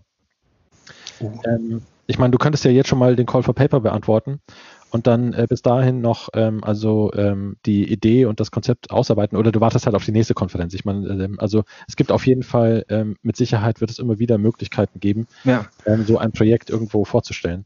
Und wenn nicht, äh, dann macht man sich die Gelegenheit einfach selber. Also ähm, ähm, man kann ja auch ähm, also einen Vortrag ähm, halten und dann ähm, per YouTube-Video äh, ähm, äh, irgendwie veröffentlichen. Oder ich meine, du kommst vielleicht ähm, oder du kommst nach Marburg zum Trialog Marburg und hältst da äh, bei dieser dreitägigen Veranstaltung äh, diesen ja. Vortrag.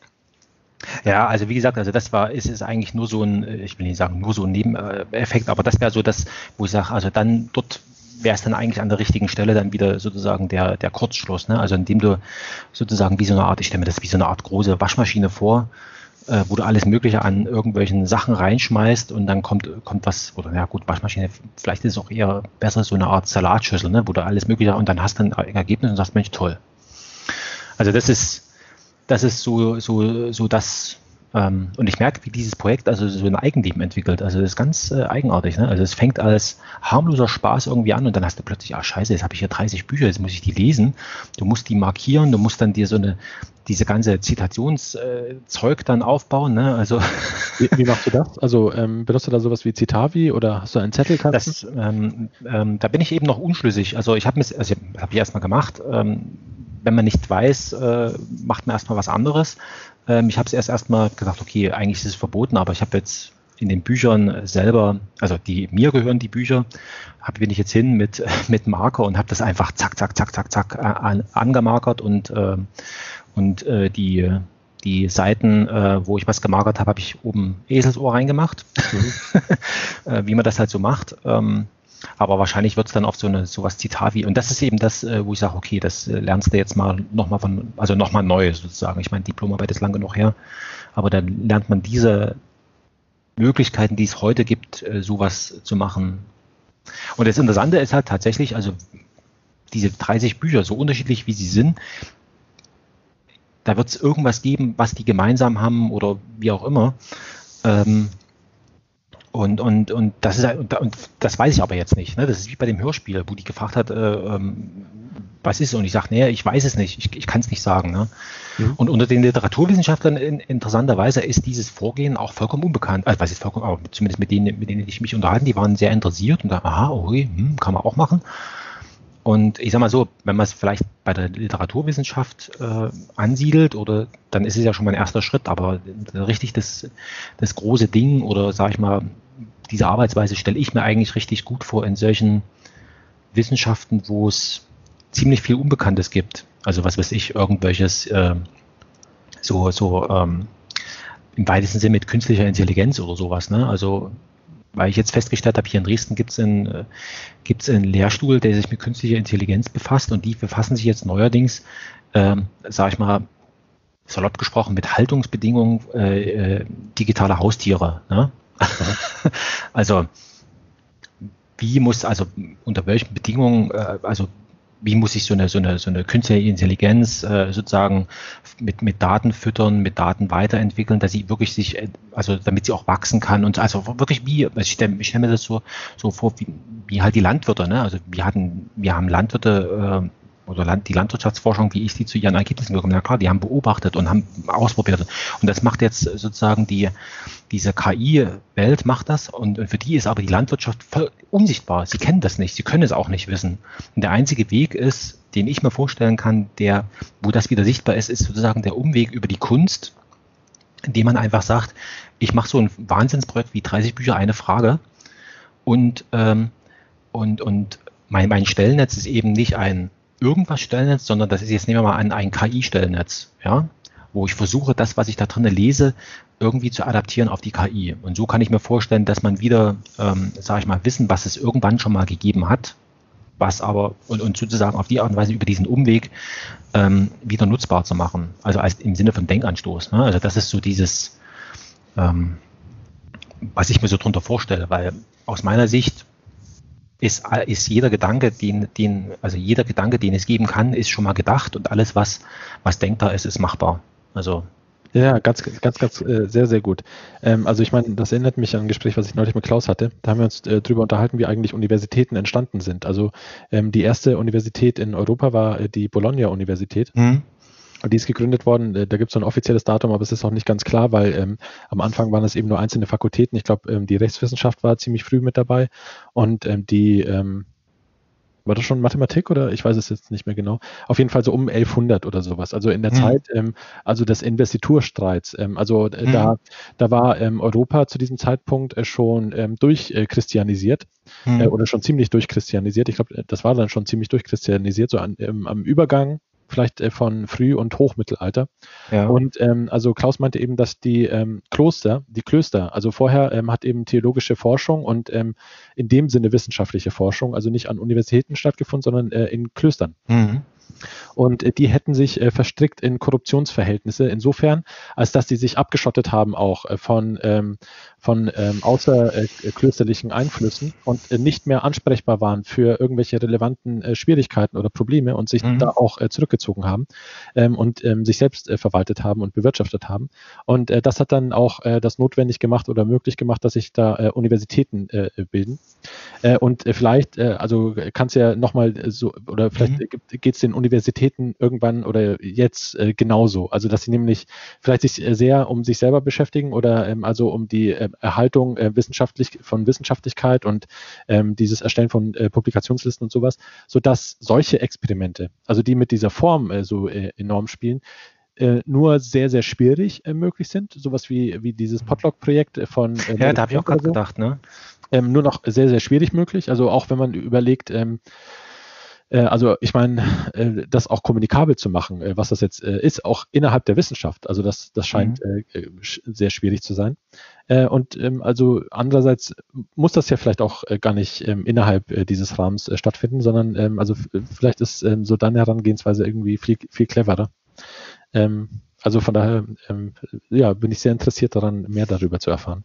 Naja, das, also wie gesagt, also das eine ist sozusagen so dieses, wie wie, wie, wie kann man sozusagen Sichtbarkeit herstellen, die aufgrund dieser Differenzierung, die sicherlich ihre Vorteile hat, aber die Differenzierung erzeugt äh, Scheuklappen, also man kann es Scheuklappen nennen oder Unsichtbarkeit oder wie auch immer, aber man ist halt betriebsblind, sage ich jetzt mal. Ne? Und dann über die, und das Einzige, was ich mir tatsächlich vorstellen kann, was eben, was eben legal ist, ist, den, ist der Umweg über die Kunst, weil die, der Kunst äh, gesteht man Grenzenlosigkeit zu. Also die, die Kunst muss sich nicht äh, für, für diese Grenzen interessieren, sondern das ist dann vollkommen okay. Ne? Und jetzt habe ich, wie gesagt, in dem einen Buch äh, geht es um Autorenregie. Ähm, da habe ich jetzt, äh, die hat das ganz clever gemacht, also hat mich echt beeindruckt. Also die hat das Problem gehabt, sie kann nur Texte zitieren in ihrer, in ihrer Arbeit. Also sie hat das Problem gehabt, eine Aufführung, die irgendwann mal stattgefunden hat, als Text verfügbar zu machen für ihren eigenen Text. Mhm. Und da hat die einfach gesagt, tja, pff, ich mache einfach einen Trick. Ich sage, also was ist ein Text? Ein Text ist eine Aneinanderreihung äh, äh, von, von Zeichen. Und, ähm, und was ist ein Zeichen? Ein Zeichen am Theater, also zum Beispiel, dass der Schauspieler seine Hand hebt, dass er irgendwas betont oder sowas, das nenne ich Zeichen. Und diese Aneinanderreihung von diesen Theaterzeichen, das ist eben mein Inszenierungstext. Und zack, schon hat sie einen Text gehabt. Also du kannst äh, sozusagen, also du kannst alles zum Text machen. Ne? Also das hat mir eben dieses Buch gezeigt. Wie, wie, wie kannst du ein beliebiges, also dieses Gespräch, was wir hier finden, was wir hier, ne, du kannst einfach sagen, okay, ich mache jetzt hier das halt, das nennt sich Podcast-Text und Podcast-Zeichen sind eben bla bla bla bla bla, das definiere ich halt und zack, habe ich einen Text. Kann ich zitieren. und, und das sind so Sachen, wo ich sage, das sind wieder so, das, das findet in den Theaterwissenschaften an. Also wie, wie äh, also, also find, findet das statt. Wie kann ich aus einem beliebigen irgendwas Ereignis, ähm, kann ich einen Text machen, ne, indem ich einfach hindefiniere. Ne? Und das verletzt keine Definition von Text, es verletzt keine Definition von Zeichen, nichts. Es ist vollkommen in dem Sinne sozusagen legal. Und das kann eben Kunst leisten, ne, weil sie sich eben um diese Sachen keine Gedanken machen muss. Und dann ist halt der nächste, die, die nächste Frage ist sozusagen, wie kann Kunst an der, an der, an der Universität oder, oder in, in der Wissenschaft wieder äh, ankommen? Ne? Das ist ja das. Und da ist mir halt das, dachte ich, jetzt kannst du sozusagen diesen, diesen Trick anwenden, indem du einfach sagst, ich lese 30 Bücher und sag, pff, zack, das ist meine Erkenntnis. Und irgendein Lehrstuhl wird sich finden, wo man sagt, okay, da würde das als, als Arbeitsergebnis seiner spezifischen Wissenschaft ansehen können. Und da im Zweifelsfall sind es halt die Literaturwissenschaften. Ne? Also, ähm, also so stelle ich mir das halt vor. Ne? Keine Ahnung, ob das jetzt äh, zu naiv ist, wahrscheinlich, aber. Ähm, also ich meine, eine Frage, die ich hätte, ist, gibt es denn überhaupt einen strukturellen Unterschied zwischen einer wissenschaftlichen Publikation und einer nicht wissenschaftlichen Publikation? Ähm, also ich meine, das eine wird normalerweise von Wissenschaftsverlagen ähm, äh, herausgegeben und das andere von äh, nicht wissenschaftlichen Verlagen. Aber dann gibt es auch noch Mischformen von Verlagen, die sowohl wissenschaftliche Literatur publizieren als auch nicht wissenschaftliche Literatur. Und dann ist es doch eigentlich nur eine Frage, also ob das ähm, in einer wissenschaftlichen Bibliothek landet oder nicht und dann gegebenenfalls auch wieder von anderen Wissenschaftlern ja, genau. der wissenschaftlichen Bibliothek entnommen wird und, ähm, und dann wieder weiterverwendet, also beziehungsweise zitiert wird. Ähm, und äh, also ich meine, solange das ähm, publiziert ist, also selbst wenn das nur im Self-Publishing auf Amazon publiziert werden würde, ähm, oder ähm, also im Selbstverlag, also ich meine, du brauchst, äh, das muss halt zitierfähig sein, so wie deine Bücher äh, zitierfähig mhm. äh, sein müssen für, für deine Arbeit. Ähm, ich denke schon, also auch Verlage zum Beispiel, so Wissenschaftsverlage, die bieten ihr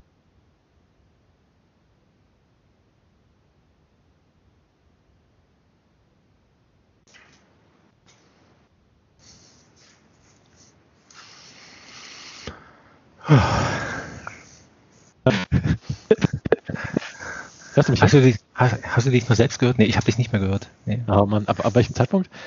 Mit dem Wissenschaft, ich, ich weiß, worauf du hinaus willst. Also, okay, ähm, das ist für so einen Verlag, dem ist es ja vollkommen Wurst. Also, was macht ein Verlag, der, der, der, der der Wissenschaft, ich meine, der Wissenschaft ist es auch egal, ob das jetzt eine wissenschaftliche Publikation ist oder eine nicht wissenschaftliche Publikation. Also wie wird denn der Unterschied hergestellt? Also zum Beispiel darüber, äh, dass das eine eben im Wissenschaftsverlag publiziert worden ist und das andere im Nicht-Wissenschaftsverlag. Mhm. Aber äh, diese Unterscheidung, die ist gar nicht so einfach ähm, immer festzustellen, äh, weil wenn du jetzt selber einen Verlag gründest, und du nennst den einfach Wissenschaftsverlag. Da gibt es keine ähm, Voraussetzungen. Also du, du ja. meldest dein Gewerbe an und äh, nennst das ähm, also Wissenschaftsverlag. So, das ist jetzt der Wissenschaftsverlag Michael Karbacher.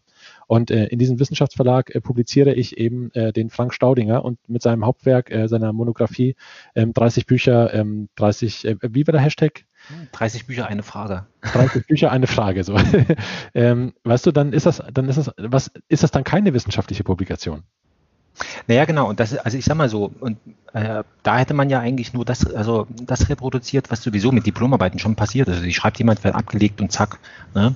Und, mhm. und ich habe die, den, also mein Eindruck ist, wenn man das jetzt auf einer echten, in Anführungszeichen, ähm, auf einer echten wissenschaftlichen Tagung vorstellen würde, ne? dann gibt es ja auch ein Tagungsband und dann gibt es irgendwelche Leute, die das, also dann ist die sozusagen die Schwelle, dass sich jemand echt damit beschäftigt, nochmal niedriger, weil es dann wirklich einen Anlass gibt. Äh, warst du schon mal auf einer wissenschaftlichen Tagung? Ich habe mal eine mit vorbereitet, ja, deswegen ist mir das so grob äh, bekannt, aber teilgenommen habe ich noch an, also so richtig mit im Sinne von, ich höre da jetzt zu und habe da ein eigenes Interesse, oder habe hab ich noch nicht, aber das ist ja. so meine, meine kindliche Vorstellung, was bei so einer Tagung da passiert. Ne? Wahrscheinlich passiert da alles Mögliche, aber nicht das, was ich mir vorstelle. Also das ist äh, auch sehr vorstellbar. Ne? Es gibt also. ja, ich meine, jede Tagung ist anders, deswegen, also da, da ähm, will ich jetzt nicht, ähm, also mit meinen Erfahrungen da irgendwas schwarz malen. Ähm, und ich habe auch schon also interessante Tagungen ähm, also kennengelernt durchaus. Also und ich meine, da gibt es auch viele Leute, die sind interessiert. Ähm, manchmal sind das so Netzwerktreffen, äh, also da, da geht es dann um ähm, die Vorbereitung oder das Suchen von Verbündeten für zukünftige Forschungsprojekte und äh, für Drittmittelsuche und sowas. Aber äh, klar, nee, mach das. Äh, finde ich toll. Ja, also wie gesagt, ich weiß nicht, wo, wo die Reise hingeht. Ne? Also ich meine, mhm. das hat als harmloses ähm, sozusagen, ähm, ich mache Spaß und jetzt ist es tatsächlich ernst.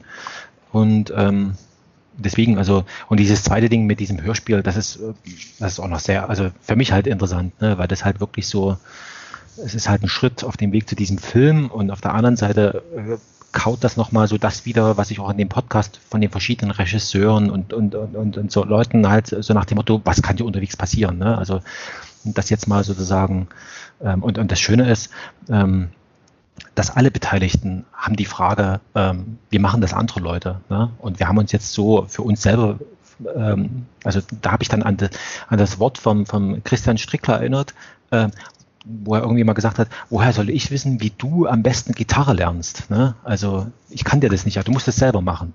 Du musst Gitarre lernen. Wenn du Gitarre spielen willst, musst du Gitarre lernen. Ich kann dir nichts darüber sagen. Ne? Also wie, wie du Gitarre. Und das, so ist es mit dem Hörspiel. Man muss es selber machen, damit es ein eigenes Hörspiel. Ansonsten ist es nur eine Reproduktion von irgendwas anderem. Ne? Ähm, und das ist halt so dieses ähm, und das Schöne ist, es ist ein Dreierprojekt, das heißt, du hast, äh, jeder schwimmt in seiner eigenen äh, Unsicherheit. Es ist räumlich verteilt, also du kannst noch nicht mal so eine richtige, also die, die Allianzen zwischen den Beteiligten, weil, weil wir eben zu dritt sind, die kann wechseln. Ähm, und und äh, da erwarte ich mir eigentlich schon, also dass, dass, also dass es gut wird. Ne? Also und, und, äh, und ich sag mal so, wir sind alle jetzt nicht äh, so unbedarft, dass also dass es scheitern wird. Also das, das wird in, in gut, ich meine, was, was wird man machen? Also der Text wird eingesprochen und es wird wie auch immer geartete, äh, sage ich mal, akustische Untermalung des Ganzen geben. Also ähm, es wird ein gutes Hörspiel sein, ne? aber es ist halt die Frage, ob man sich, also ob es so gut ist, dass man sagt, ähm, ähm, das akzeptiere ich jetzt als gute Leistung oder so für sich selber. Ne? Das ist nochmal eine andere Frage, aber so, deswegen ähm, ähm, ist es, das ist eben das Schöne, äh, man kann mit solchen Projekten nie scheitern. Es geht nicht. Es ist, es ist unmöglich. Also, weil ja. man immer, weil man immer, also wenigstens schleppt man die Erfahrung mit sich rum, aber ein Scheitern ist in dem Sinne ausgeschlossen. Also man, man kann es nicht, man kann nicht dran scheitern. Und das ist aber eine Erkenntnis. Ich meine, ich bin jetzt 40, ähm, der Joscha, der ist irgendwie 32 und äh, die Sprecherin, die ist frisch vom Studium, ne? So, und äh, sage ich mal, die größte Gelassenheit, würde ich mal sagen, die liegt jetzt vielleicht bei mir. Ne?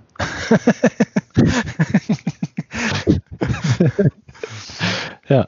Und dann merkst du halt richtig bei den anderen Beteiligten, äh, also nicht nur auch bei mir selber, dann, äh, wo du dann sagst, also wo du dann sagst, okay, wir machen ein Hörspiel und dann bist du sofort in dieser, äh, was denken denn andere Leute, was, was ein Hörspiel ist und so machen wir das jetzt. Ne? Also diese sozusagen Erwartungserwartung und da, also da spielt dieses ganze Soziologie und dieser ganze Kram spielt alles mit, das kannst du wunderbar da, dort äh, studieren. Also deswegen so ein, so ein, äh, so ein Projekt, wie gesagt, es ist in dem Sinne ist es ernst, weil wir wirklich ein gutes, äh, ein, ein gutes Ergebnis wollen. Ich habe ja auch schon den den Trailer, den haben wir auch, das war das hat der Joscha, kann man sich gar nicht vorstellen, in einer halben Stunde zusammengezimmert. Wow, sehr gut. Hat er, ja, ja, also ich habe da bloß gesagt, ich möchte gerne Folgendes haben, ne? dann habe ich das so, dann habe ich ihm so äh, Audio-Files äh, rübergeschickt, wo ich so Restwärme rein in verschiedenen, also mal, mal geflüstert, mal richtig gesprochen und so weiter. Und, ähm, und die Mandy hat es genauso gemacht und der Josh hat dann auch nochmal und dann hat er das irgendwie zusammengemehrt da und hat dann gesagt, so, das ist es jetzt. So, und dann haben wir da gesagt, nee, das noch ein bisschen anders. Die Trompete möchte ich jetzt äh, als was anderes haben und äh, oder, ne? Und dann hat er das dann eine halbe Stunde so noch ein bisschen Video darum gebastelt und, und fertig war es. Ne? Also ähm, das, da bin ich immer, immer, immer wieder erstaunt, äh, ja, also wie der das so macht. Also weil ich, ja, ich stehe dann immer vor dem Ergebnis und denke, Mensch, das, so, sowas kannst du einfach nicht. Da, da, fehlt mir jegliches Geschick dafür. Aber gut, deswegen machen wir das Hörspiel, dass man vielleicht mhm. sowas auch mal lernt. Also was ist nicht so, aber dass man einfach mal ein Gefühl dafür bekommt, was, was bedeutet Hörspiel. Ja. Im Übrigen, jetzt vielleicht noch so letztes Wort zum Hörspiel. Ähm, ich muss dafür Werbung machen, weil ich das so toll finde. Ja. Es gab beim DLF, ähm, die, da gibt es ja keine, keine ähm, Verkehrsnachrichten mehr. Hm. Und an, ja. Genau, und anlässlich äh, des, äh, des, äh, des Ausphasen dieses Ver Verkehrsnachrichten äh, gibt es gibt äh, ein Hörspiel, ja, es ist mehr oder weniger eine, eine Hörcollage. Ähm, die Gefahren des Deutschlandfunk heißt das. Das ist vom Carsten Schneider. Oh. Und da hat er alle Verkehrsnachrichten eines Jahres äh, sortiert und gemacht und getan und hat dann quasi, das geht von A bis Z, ne, also fängt äh, Gefahr durch einen äh, Aktenkoffer äh, über die Badewanne bis sonst irgendwas, ne, ähm, äh, Gefahr durch einen Zaun. Ähm und, und also das ist äh, also hoch interessant, wie aus diesen dummen, äh, sag ich mal, äh, Verkehrsnachrichten, die keinerlei, sag ich mal, intellektuelle Höhe erfordern, die da reinzusprechen, wie dann eben auch wie eine Art Musikalität entsteht und so weiter und so fort oder was für kuriose Dinge da auf der Autobahn los sind. Ne? Ähm, also das kann ich jedem nur empfehlen, das mal, das mal anzuhören. Ne? Also ich habe gefunden hier die Gefahren eines Jahres im Deutschlandfunk Hörspiel 40 Minuten. Genau. Von also das, Schneider. Genau, und äh, ja, und der Carsten Schneider, der hat noch viele andere Sachen gemacht. Der hat zum Beispiel äh, eine, eine Bildcollage, da hat er aus den Überschriften, ich glaube der Berliner Zeitung oder irgendeiner, irgendeiner Zeitung, hat er, äh, hat er auseinandergeschnitten und hat dann äh, alle und auf, ein, auf, eine, auf eine Pappe geklebt. Ne? So, und da hast du halt so eine, in den verschiedensten Größen äh, und, und so weiter. Ne? Also hat sie dann die, das Wort und gehabt. Ne? Und dann hat er, genau, und dieses ganze, also dieses Hörspiel, über das wir gerade gesprochen haben, das ist Teil eines Albums, das heißt die Dekonstruktion des, des Deutschlandfunk. Und da ist ein Stück, das geht auch mehrere Minuten, ähm, der Atem eines Tages und da sind tatsächlich nur Atemgeräusche drauf, ne? also wie Leute Luft holen. Ähm, dann gab es noch ein Stück, da fand ich auch so hochinteressant, also was, womit man, also womit man sich beschäftigen kann, ne?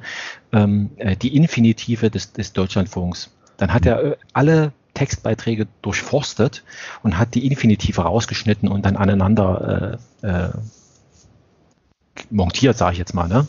Also gibt es echt, also ja, also war ich total begeistert. Ist das, äh, für sowas bin ich ja immer zu haben, ne? also irgendwas zu hacken und dann neu an äh, äh, neu anordnen und was vollkommen schräg ist eigentlich, ne? also wie diese Verkehrsfunknachrichten. Also wer kommt denn auf so eine Idee? Aber es ist echt toll geworden. Also wenn man das, die Kinder hören sich das auch gerne an, ne? weil dann halt irgendwann mal, irgendwann mal ist dir das vollkommen egal, was der da jetzt gerade sagt, sondern du hörst nur noch diesen Rhythmus, ne? Also dieses, äh, was weiß ich, ist immer das Gleiche. Und dann manchmal versprechen sie sich auch, das irritiert dich dann selber und dann, hä, was hat er jetzt gesagt? Ne? Ja, keine Spoiler bitte.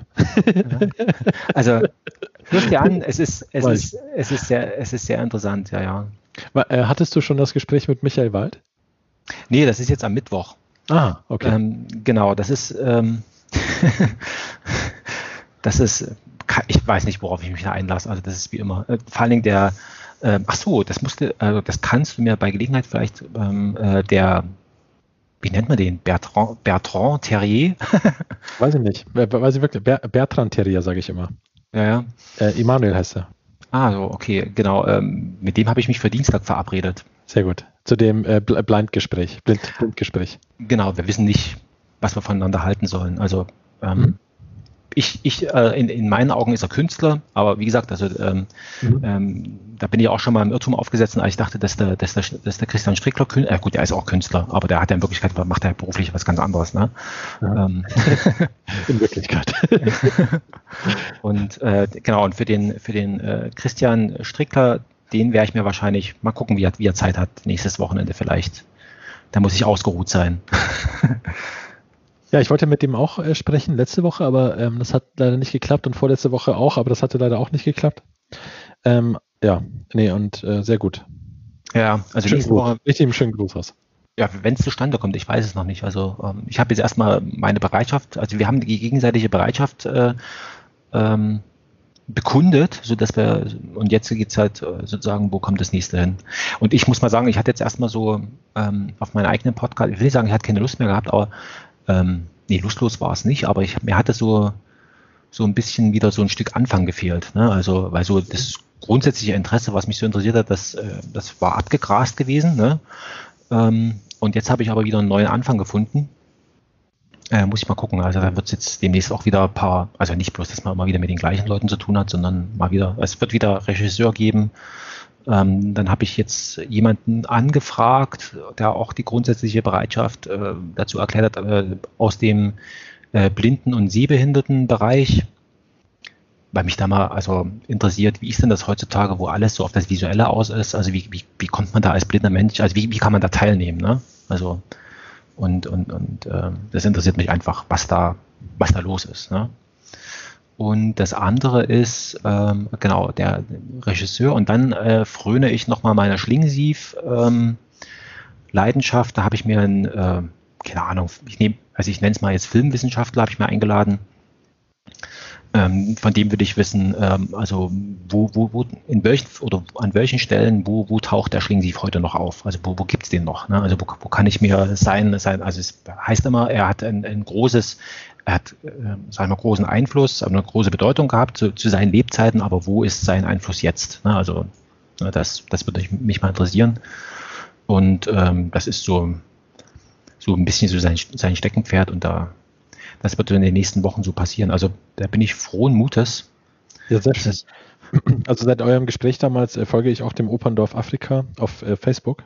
Ja. Und ähm, die posten immer wieder Fotos auch von Besuchern und äh, was da so passiert. Ja, ja, finde ich, also ich habe jetzt immer aus, aus äh, Burkina Faso hat man ja so schreckliche Nachrichten in, ähm, mit den Islamisten und so weiter, deswegen, da hatte ich immer schon, also ist komisch, ne? Man kennt die Leute nicht, aber man hat trotzdem Angst um die, ne? Also denkt dann immer, scheiße, ey, es ist das alles so toll und die Leute, die, die haben irgendwie, ich will nicht sagen, den Sinn des Lebens gefunden, aber äh, die haben so, also denen geht's gut oder besser, ne, als, und jetzt wird das alles wieder in Frage gestellt, das ist so ein Scheiß, also, was soll das, ne, also, ähm, da, bei solchen Sachen, da muss man dann immer sich selber auch nochmal in Frage stellen, inwieweit es mit seiner eigenen pazifistischen Haltung man äh, bei solchen Lebenslagen dann weiterkommt, ne, also, mhm.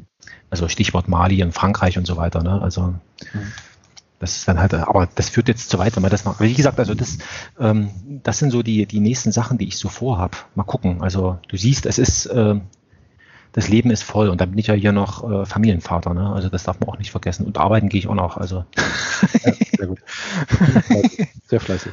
Aber so soll es sein. Gut. Ja, danke, Frank. Dann bist du, dann bist du aufgeklärt. Genau. Denk, und ähm, wir machen dann bei Gelegenheit einen Termin wegen dem ähm, Kennziffern-Gespräch. Ja, klar, klar und äh, Prozessmanagement und äh, Beratergesellschaft. Ja. Ähm, sehr gut. Genau. Sehr gut, ich freue mich. Bis dahin, ciao. Bis dahin, Frank. Tschüss. Helaas is de verbinding om radiotechnische redenen verbroken. Probeert u het later nog eens.